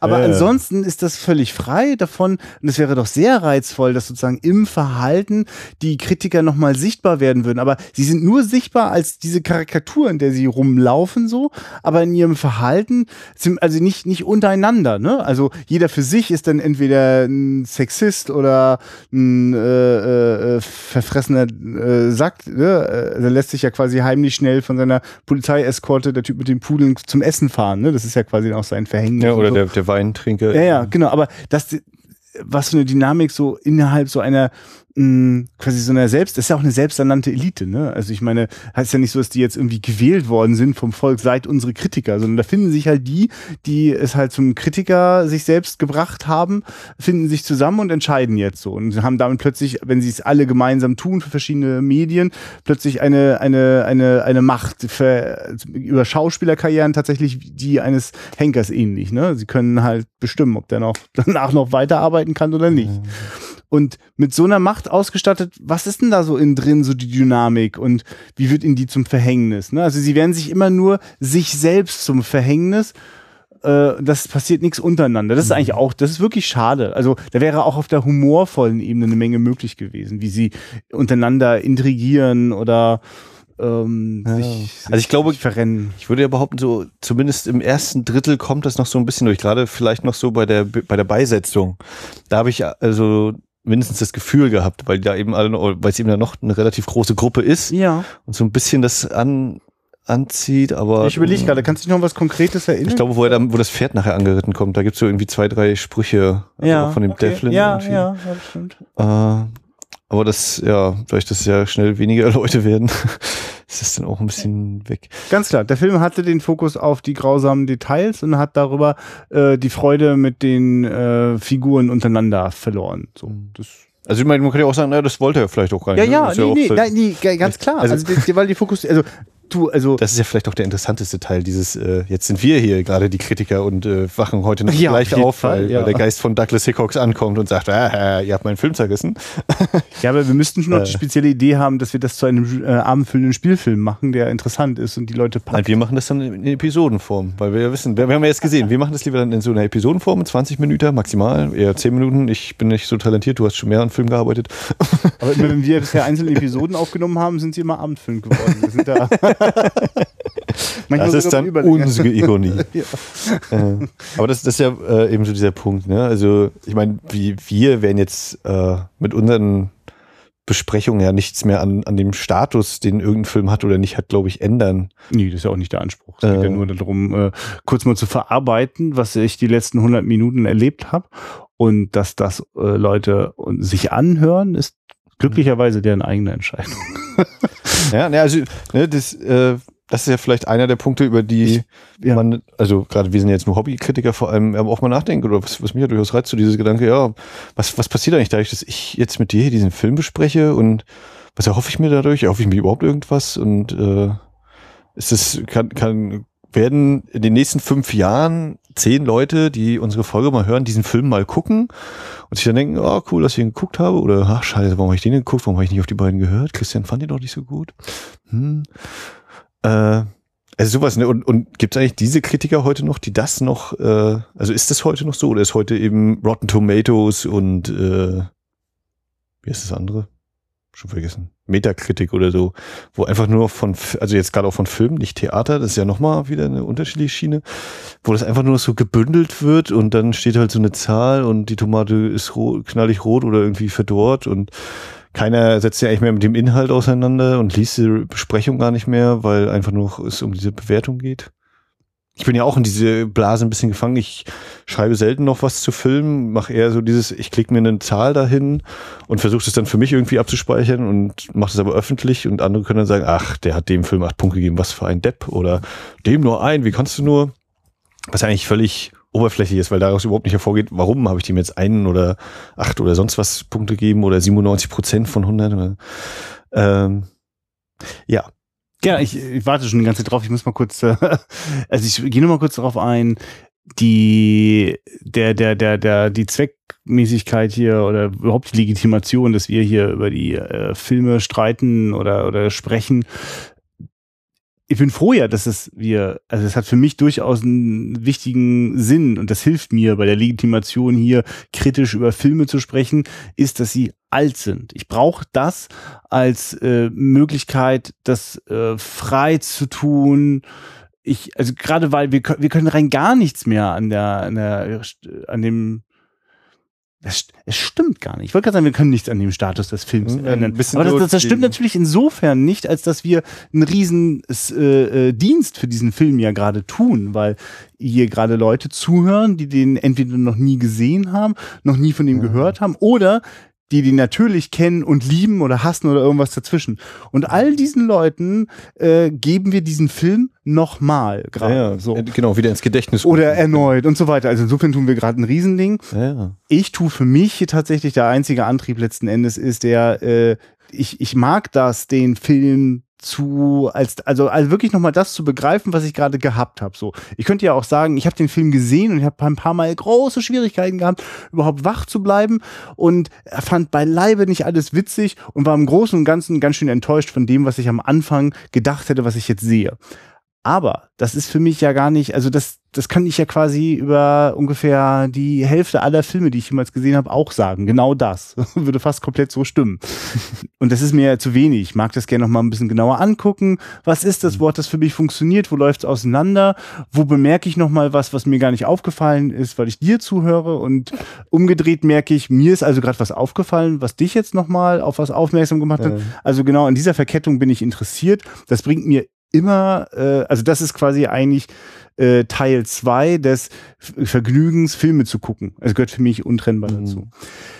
das mit den Kritiken äh, im, äh, also genau, mit der sozusagen, äh, das ist ja fast wie so der Gegenentwurf. Ne? Also wir, wir, wir feiern hier äh, die Lust am gesprochenen Wort, am Austausch und dann gibt's da die Welt von äh, 0 bis 10 Sterne. So, ne? Und ich merke aber, dass glücklicherweise äh, auch da noch für alles Platz ist. Und vor kurzem habe ich endlich mal geschafft, Godars Atemlos zu gucken, gebe dem zwei Sterne und schreibe noch, dass er mich ganz schön gelangweilt hat. Aber irgendwie versuche ich mir noch ein paar Godard-Filme reinzuziehen. Warte mal, außer Atem. Ja, also ich habe atemlos gesagt. Ja, ja, das nee, ich, ich wusste ja, ja, aber ganz ja. kurz, den hatte ich nämlich auch noch bei den 20 Jahre Arthouse-Dingern geguckt und ich fand den, äh, ja, interessant. Ich kann verstehen, nee, das würde zu sehr Ja, abweichen. nee, weil ich nur sagen, dann, dann tauchen da einfach drei, vier Kommentare auf, in denen vor allem die Leute beschreiben, äh, diesen, diesen nicht ganz, also diesen nicht einfachen, aber auch alles andere als aussichtslosen Kampf, den man manchmal hat mit einem Godard-Film. Ja? Dass es da etwas gibt, was unglaublich entdeckungswürdig ist, wo man im Zweifel auch mal sagen kann, äh, das war jetzt gerade nicht für mich und wo es auch Leute gibt, die ganz klar sagen, also na danke, äh, äh, äh, außer Atem, das war für mich der packende Godard-Film. Da gibt's ganz andere, die ich viel schwieriger finde. Ja. Ja? Und aber ich mochte da in dem Moment wieder festzustellen, äh, dass also äh, ich die Möglichkeit habe, mich auch an der scheinbar nur noch auf Sternchenbewertung reduzierten Internetwelt äh, gibt's auch dort noch die kleine Nische, in der wir uns tummeln können und äh, sozusagen sogar Filme, die wir mittelmäßig finden, an denen was zu finden, Ja. nämlich auch durch ihre Mittelmäßigkeit nochmal wieder neugierig zu werden. Und wenn außer Atem 1 geschafft hat mit seiner Mittelmäßigkeit und Langweiligkeit, dass ich wieder sehr neugierig geworden bin auf das, was hat mich eigentlich nochmal bei Godard so fasziniert, dass ich das erste Mal die Verachtung gesehen habe und welche Filme sind das eigentlich noch, die hier zum einen im Regal schlummern und überhaupt in der Filmografie. Also es hat mir wieder eher mehr Lust gemacht. Und äh, und außer Atem ist quasi ja auch äh, wie Filmgeschichte so, ne? Ist ja, also ich brauche gar Mhm. keine Essays gucken darüber, wie die Nouvelle Vague irgendwie was bewegt hat. Ich brauche den einfach nur gucken, mir bewusst machen, 1959 und dann verstehe ich alles. Oder nicht alles, aber ich verstehe, ich kann das erleben. Ich, ich, also ich, äh, auch bei diesem Ja. für mich langweiligen Film kann ich sehr viel entdecken und schnallen, was das war, was und, und, und nicht eine einzige Szene im Studio, all diese Dinge passieren da ja auch beim Anschauen. Aber es ist schön, äh, das sozusagen in einem Austausch zu haben, weil nur daran, dass ich jetzt zwei Sterne und Patrick vier Sterne geben, kann ich das quasi was, also da ja, genau. ist Ne? viel verschenkt. Das, das ist eben, aber und ja, also das ärgert mich ja auch manchmal und denke mir so, oh, ich muss jetzt eigentlich hier musst du noch mal 75 Zeilen wenigstens schreiben, damit du so das. 75 Zeilen. Ja, das ist ja auch eine schmale Wie wär's Spalte. mit 75 Zeichen? Eine schmale Eine Spalte. kleine SMS. Äh, aber also so dieses, und dann denke ich mir auch mal, ja, ach, warum gebe ich jetzt dem eigentlich schon wieder nach diesem, ach komm, eine, eine Stern und dann, also Sternebewertung und dann, oder Punktebewertung und dann hake ich das erstmal so für mich ab und äh, naja. Wenn ein Film irgendwas mit mir gemacht hat, dann gebe ich mir Mühe, es wenigstens in eine einzige Zeile zu packen. Äh, Und auch eigentlich auch dort nur, um dem Vergessen irgendwie auszuweichen. Ich habe das nämlich vor kurzem äh, wieder gemerkt. Ich, ich habe dann, ach so, richtig, das können wir, wir, wir, wir trudeln doch jetzt gerade, ist okay, wir trudeln doch jetzt gerade Ja, hinweg von Theater auf Blatt und äh, hin zum Ausklang. Und da äh, muss ich gerade an die Cine Couch denken, die jetzt gerade eine wunderschöne Staffel äh, über 60er, Filme aus den 60ern machen. Ne? Also sie sind gerade bei Folge 160 und werden bis Folge 169 insgesamt zehn Filme aus den 60ern besprochen haben. Und da merke ich so, äh, da, da komme ich also wieder so mit so einer ähm, mit so einer Zeit in Berührung und ich komme jetzt gerade mit dem Vergessen und dem Verlieren meines Fadens in Berührung. Mm, 60er. na, gegen, du, gegen das Vergessen hast du eben gesagt, also dass du das aufschreibst. Ach ja, richtig, danke. Ähm, ja, aber was ist es Vielleicht denn? irgendein Ist bestimmter lustig, Film, ich- dass du bei irgendeinem rund um das Vergessen vielleicht so irgendeinen Filmtitel gerade. gelesen hast da und den dachtest, hm, ah, den habe ich auch schon mal gesehen oder nicht oder doch? Ach richtig, jetzt weiß. Danke. Jetzt habe ich es aber wirklich. Da gucke ich also nach, welche, also die Fragen, was ist denn euer Lieblingsfilm aus den 60ern? Ich denke, ja, danke mal für die beschissene Frage. Ja, Und da ist die Antwort natürlich das beste Filmjahr aller Zeiten, 1968, weil da alles rauskam hier. So. Äh, 2001, aus dem Weltraum, sch- spielen wir das Oh Lied vom, Gott, ich habe 2001 nicht im Blick gehabt. spielen wir das Lied vom Tod, spielen wir das Lied vom Tod, Yellow Submarine. Ich muss, äh, muss meine Twitter-Nachricht löschen, das taucht 2001 leider nicht mit auf.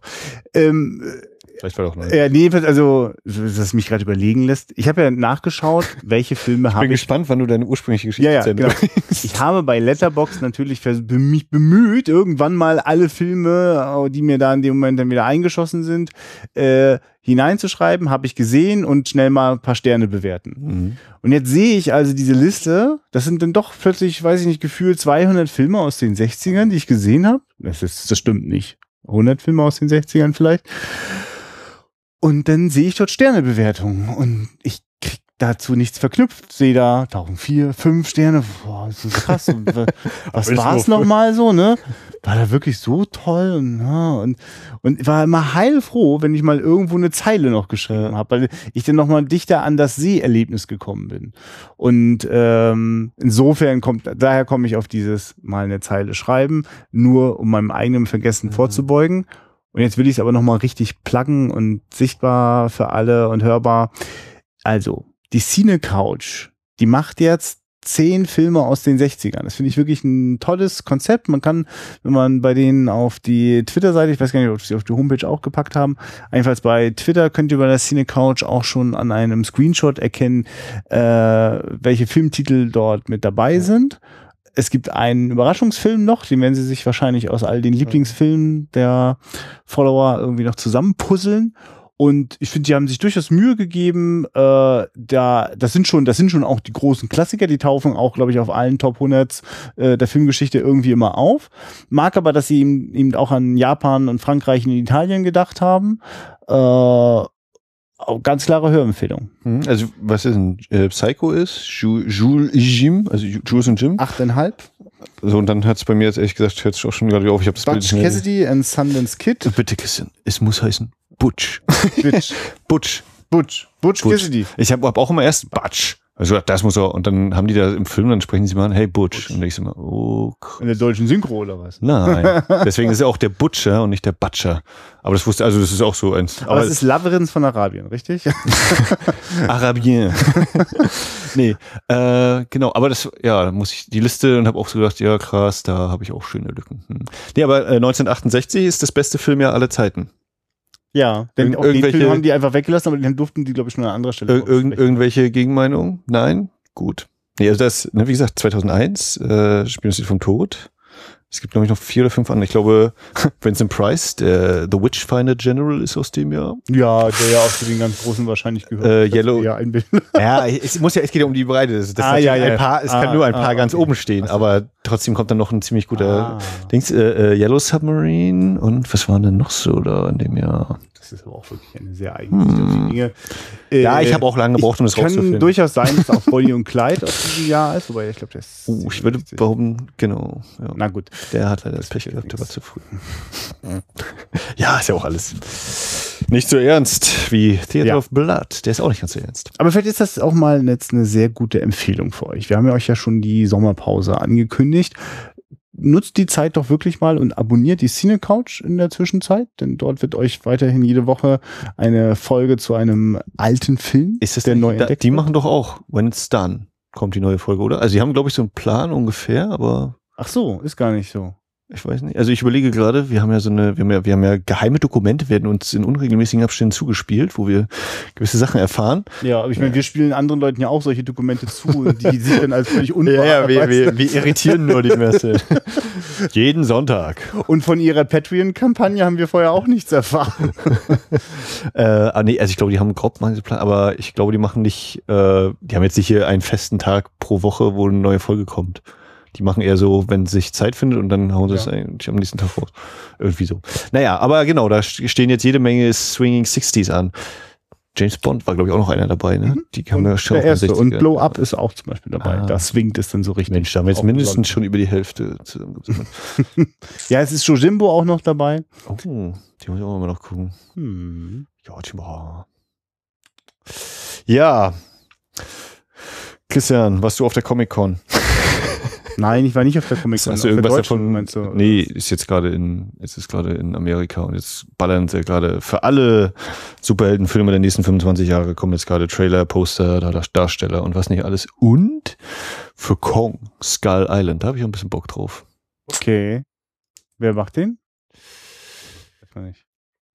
Also das ist das Einzige, was mich gerade auch nur halbwegs interessieren könnte. Und das Geile ist ja, oder der, der, der Punkt, auch das ist ja auch schon nur noch so ein äh, Franchise-Aufbauding, weil es ja bald dann wohl heißen soll, King Kong gegen Godzilla.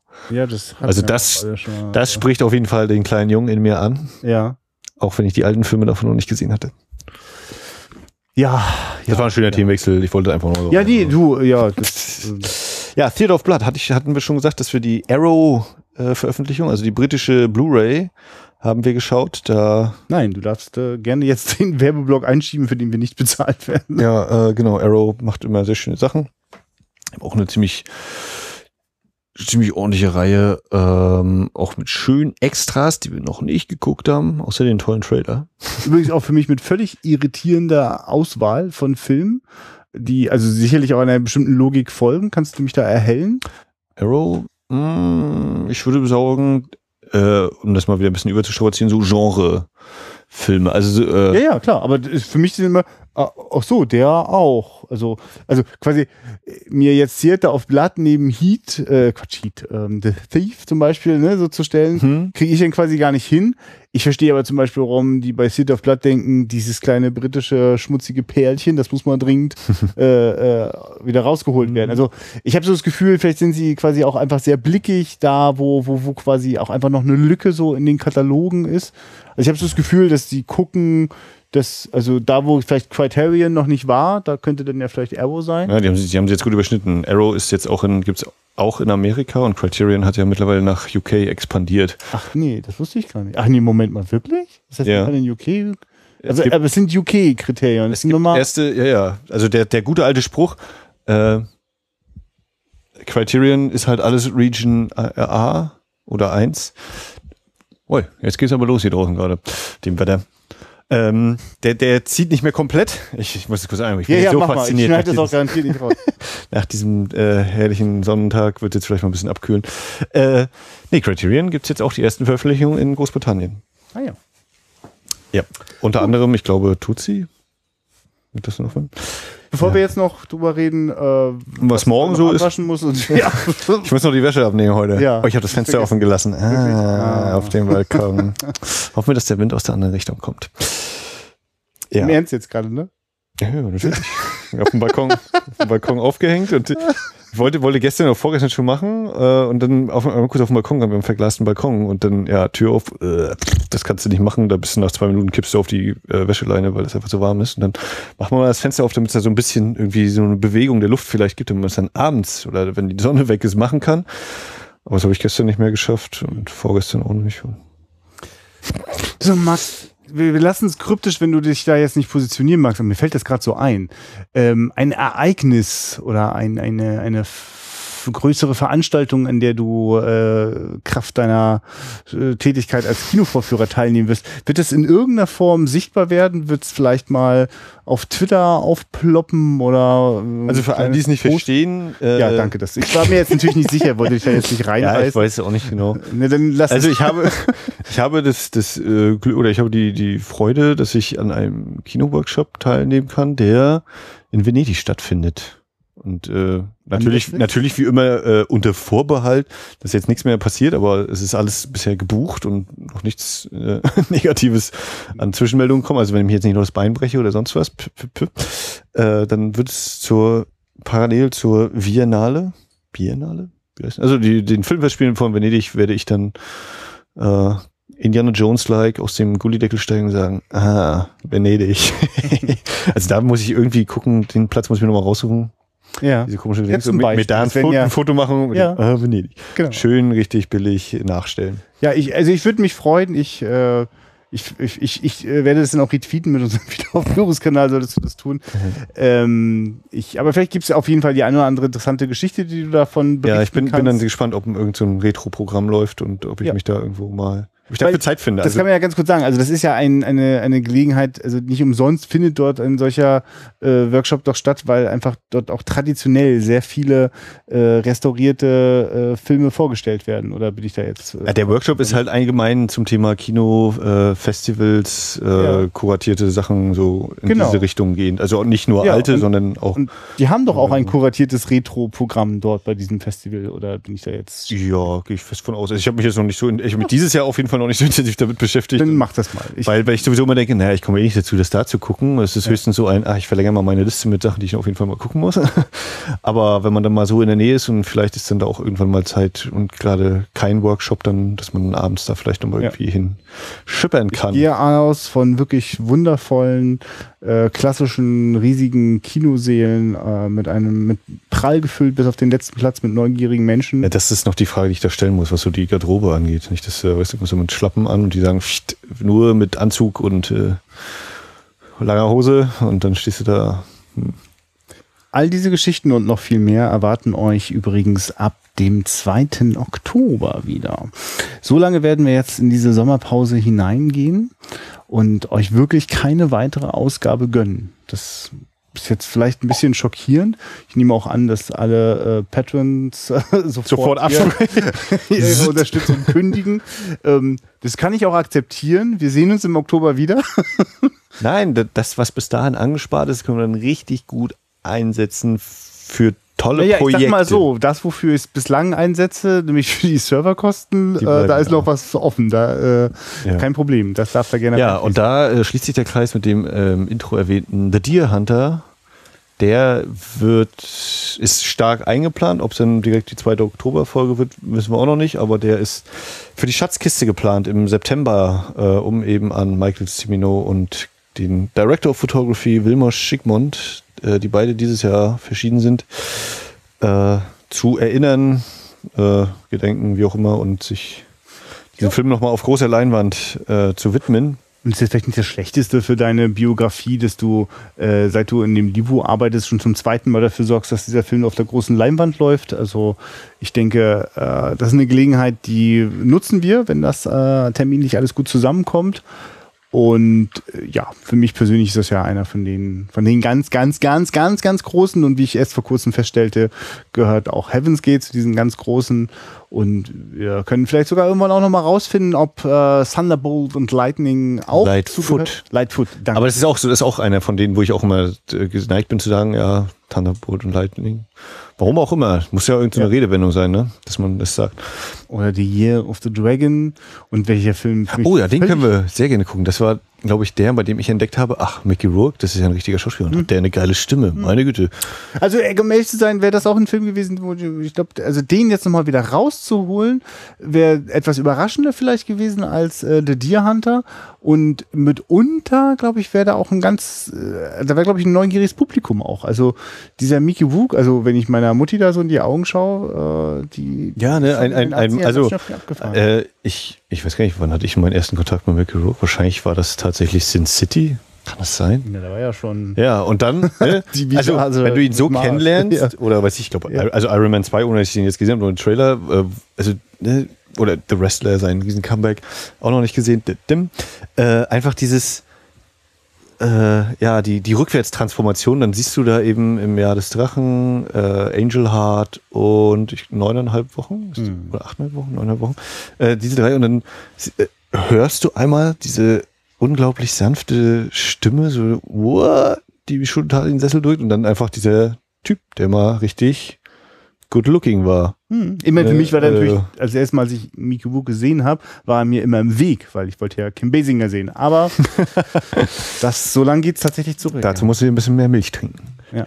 Es ist übrigens sehr schön, dass es, also kennst du den? Weil der passt sehr schön äh, zu diesem Dilemma, in das sich Miko Wug noch als Mensch begeben hat. Äh, er hat das schon mal gespielt, so das Verlieren des Gesichts und des Wiederauferstehens, nämlich in Bolter Hills. Oh. Hast du ihn vielleicht hier irgendwo stehen, Christian? Ich tatsächlich, ja. Ich, äh, kannst, du, äh, kannst du mir helfen, einfach mal überbrücken? Du kannst jetzt zum Beispiel erzählen, welche Walter, Walter Hill-Filme du stattdessen schon gesehen hast. Walter Hill habe ich, glaube ich, auch riesige Lücken. Ist Walter Hill Getaway? Nein. Mit also, Steve oh Gott, McQueen? nee, warte mal, dieses, ach so, das Remake. Nee, das Remake hat jemand anders gemacht, da komme ich auch gerade nicht drauf, aber das ist nicht Walter Hill. Also Driver. Driver, ja, den habe ich gesehen. Dü, dü, dü. Genau. Welche, welcher war denn hier das mit den äh, American? Übrigens überbrücken würde heißen, ich konzentriere mich auf das Film raussuchen und du erzählst was, aber frag mich ruhig was Ja. und lenk weiter. Also, äh, weil wir jetzt auf achteinhalb Wochen gekommen sind. Oh Mann, jetzt tun wir mal richtig gut ja, aus ja, heute. das machen wir ja. Achteinhalb Regnet Wochen. ja auch so tierisch draußen. Mhm. Ich hatte auch kurz überlegt, ob ich heute Verhängnisvolle Affäre mitbringe, um unser äh, Chart, Kinochart-Gespräch nochmal da aufzugreifen. Ah, ja. Den, den Ähm. ich auch noch nicht gesehen habe bislang. Ich weiß dummerweise schon die Auflösung, aber Äh, ja, das ist ja halb so wild. Jetzt guckst du auch noch. äh, ja, ich weiß ja auch gar nicht, wo, wo bei dir hier äh, Walter Hill stehen könnte. Ich weiß das, er steht bei den Western. Wenn du dich einfach mal setzen würdest und irgendwas erzählen würdest. Der Bruder hat viel schneller. Das ist der Getaway, da steht nämlich Getaway. ja, aber das ist Sam Peckinpah, verdammt nochmal. Stimmt. Äh, ja. Ich bin ja auch noch nicht angekommen bei Walter Hill. ja, ja. Da, da sind schon die Dri Warriors. Driver, Long Rider. Und es ist, es ist Johnny Handsome. oh, okay. Auch sagt ihr gar nicht nichts, gesehen. ne? Nicht, also der Titel schon Ne, mal guck mal gehört, hier, aber Lance Henriksen und ist, das ähm, etwa, ist das etwa Mr. Erklärbar heutzutage? Morgan Freeman. Freeman. Das habe ich auch gebraucht. das war ganz Genau. schlimm eben. Es ist immer wieder schön, diese, diese plötzlich auftretenden Lücken dieser völligen Selbstverständlichkeiten. So, wenn man eben sagt, naja, der Film ist doch von, äh, wie hieß der noch gleich? Und dann drei Sekunden später denkt man, wie konnte man diesen Namen vergessen? Und dann sieht man immer irgendwo einen Kommentar zum Thema, ja, in dem Audiokommentar hat der und der den und den Regisseur falsch genannt. Das kann man doch mit drei Sekunden Google, sowas weiß man doch. Und dann denke ich immer, ja, stimmt. Und dann nehmen wir hier auf und ich denke manchmal, Alter, krass, ja, wie einfach man das irgendwie gerade einfach mal plötzlich so eine Lücke hat. Ja. Mal abgesehen von dem, was man sonst sowieso nicht weiß. Das typische, wenn wir uns unterhalten, ja, ja, ja, kenne ich, aber nicht gesehen. Wir gehen wirklich davon aus, wir können den Leuten hier im Grunde genommen rein gar nichts beibringen in diesem Podcast. Nur eine einzige Sache immer wieder bestätigen. Es lohnt sich, über diese Filme zu reden. Das, das kann man hier lernen. Alles andere könnt ihr googeln. Wirklich. Ja, also wenn es jetzt um, jetzt um genaue Informationen geht, der, äh, der weiß ja, wie man das Ja. Internet bedient. Ja, und ihr merkt ja auch gelegentlich, wollen wir dann doch unser Ego streicheln und so tun, als wüssten wir doch ganz schön viel. Wüssten wir schon, dass Walter Hill der Regisseur von Sam Peckinpah war. Und Na, es gibt, also, pass auf, es gibt eine Verbindung zu, bei Getaway. Die darfst du, also die sage ich dir nochmal, damit du dich ein bisschen wohler fühlst. Das Drehbuch zu Getaway ist von Walter Hill. ja, sage ich doch. Davon habe ich die ganze Zeit gesprochen, Christian. Alles andere, was auf dieser Tonspur zu hören war, muss irgendwie. Und der Produzent aller Alien-Filme, wo ich mich bis heute nicht sicher Stimmt, ne? Ja, ja. Ge geiler Hill Geil. oder so. Ja.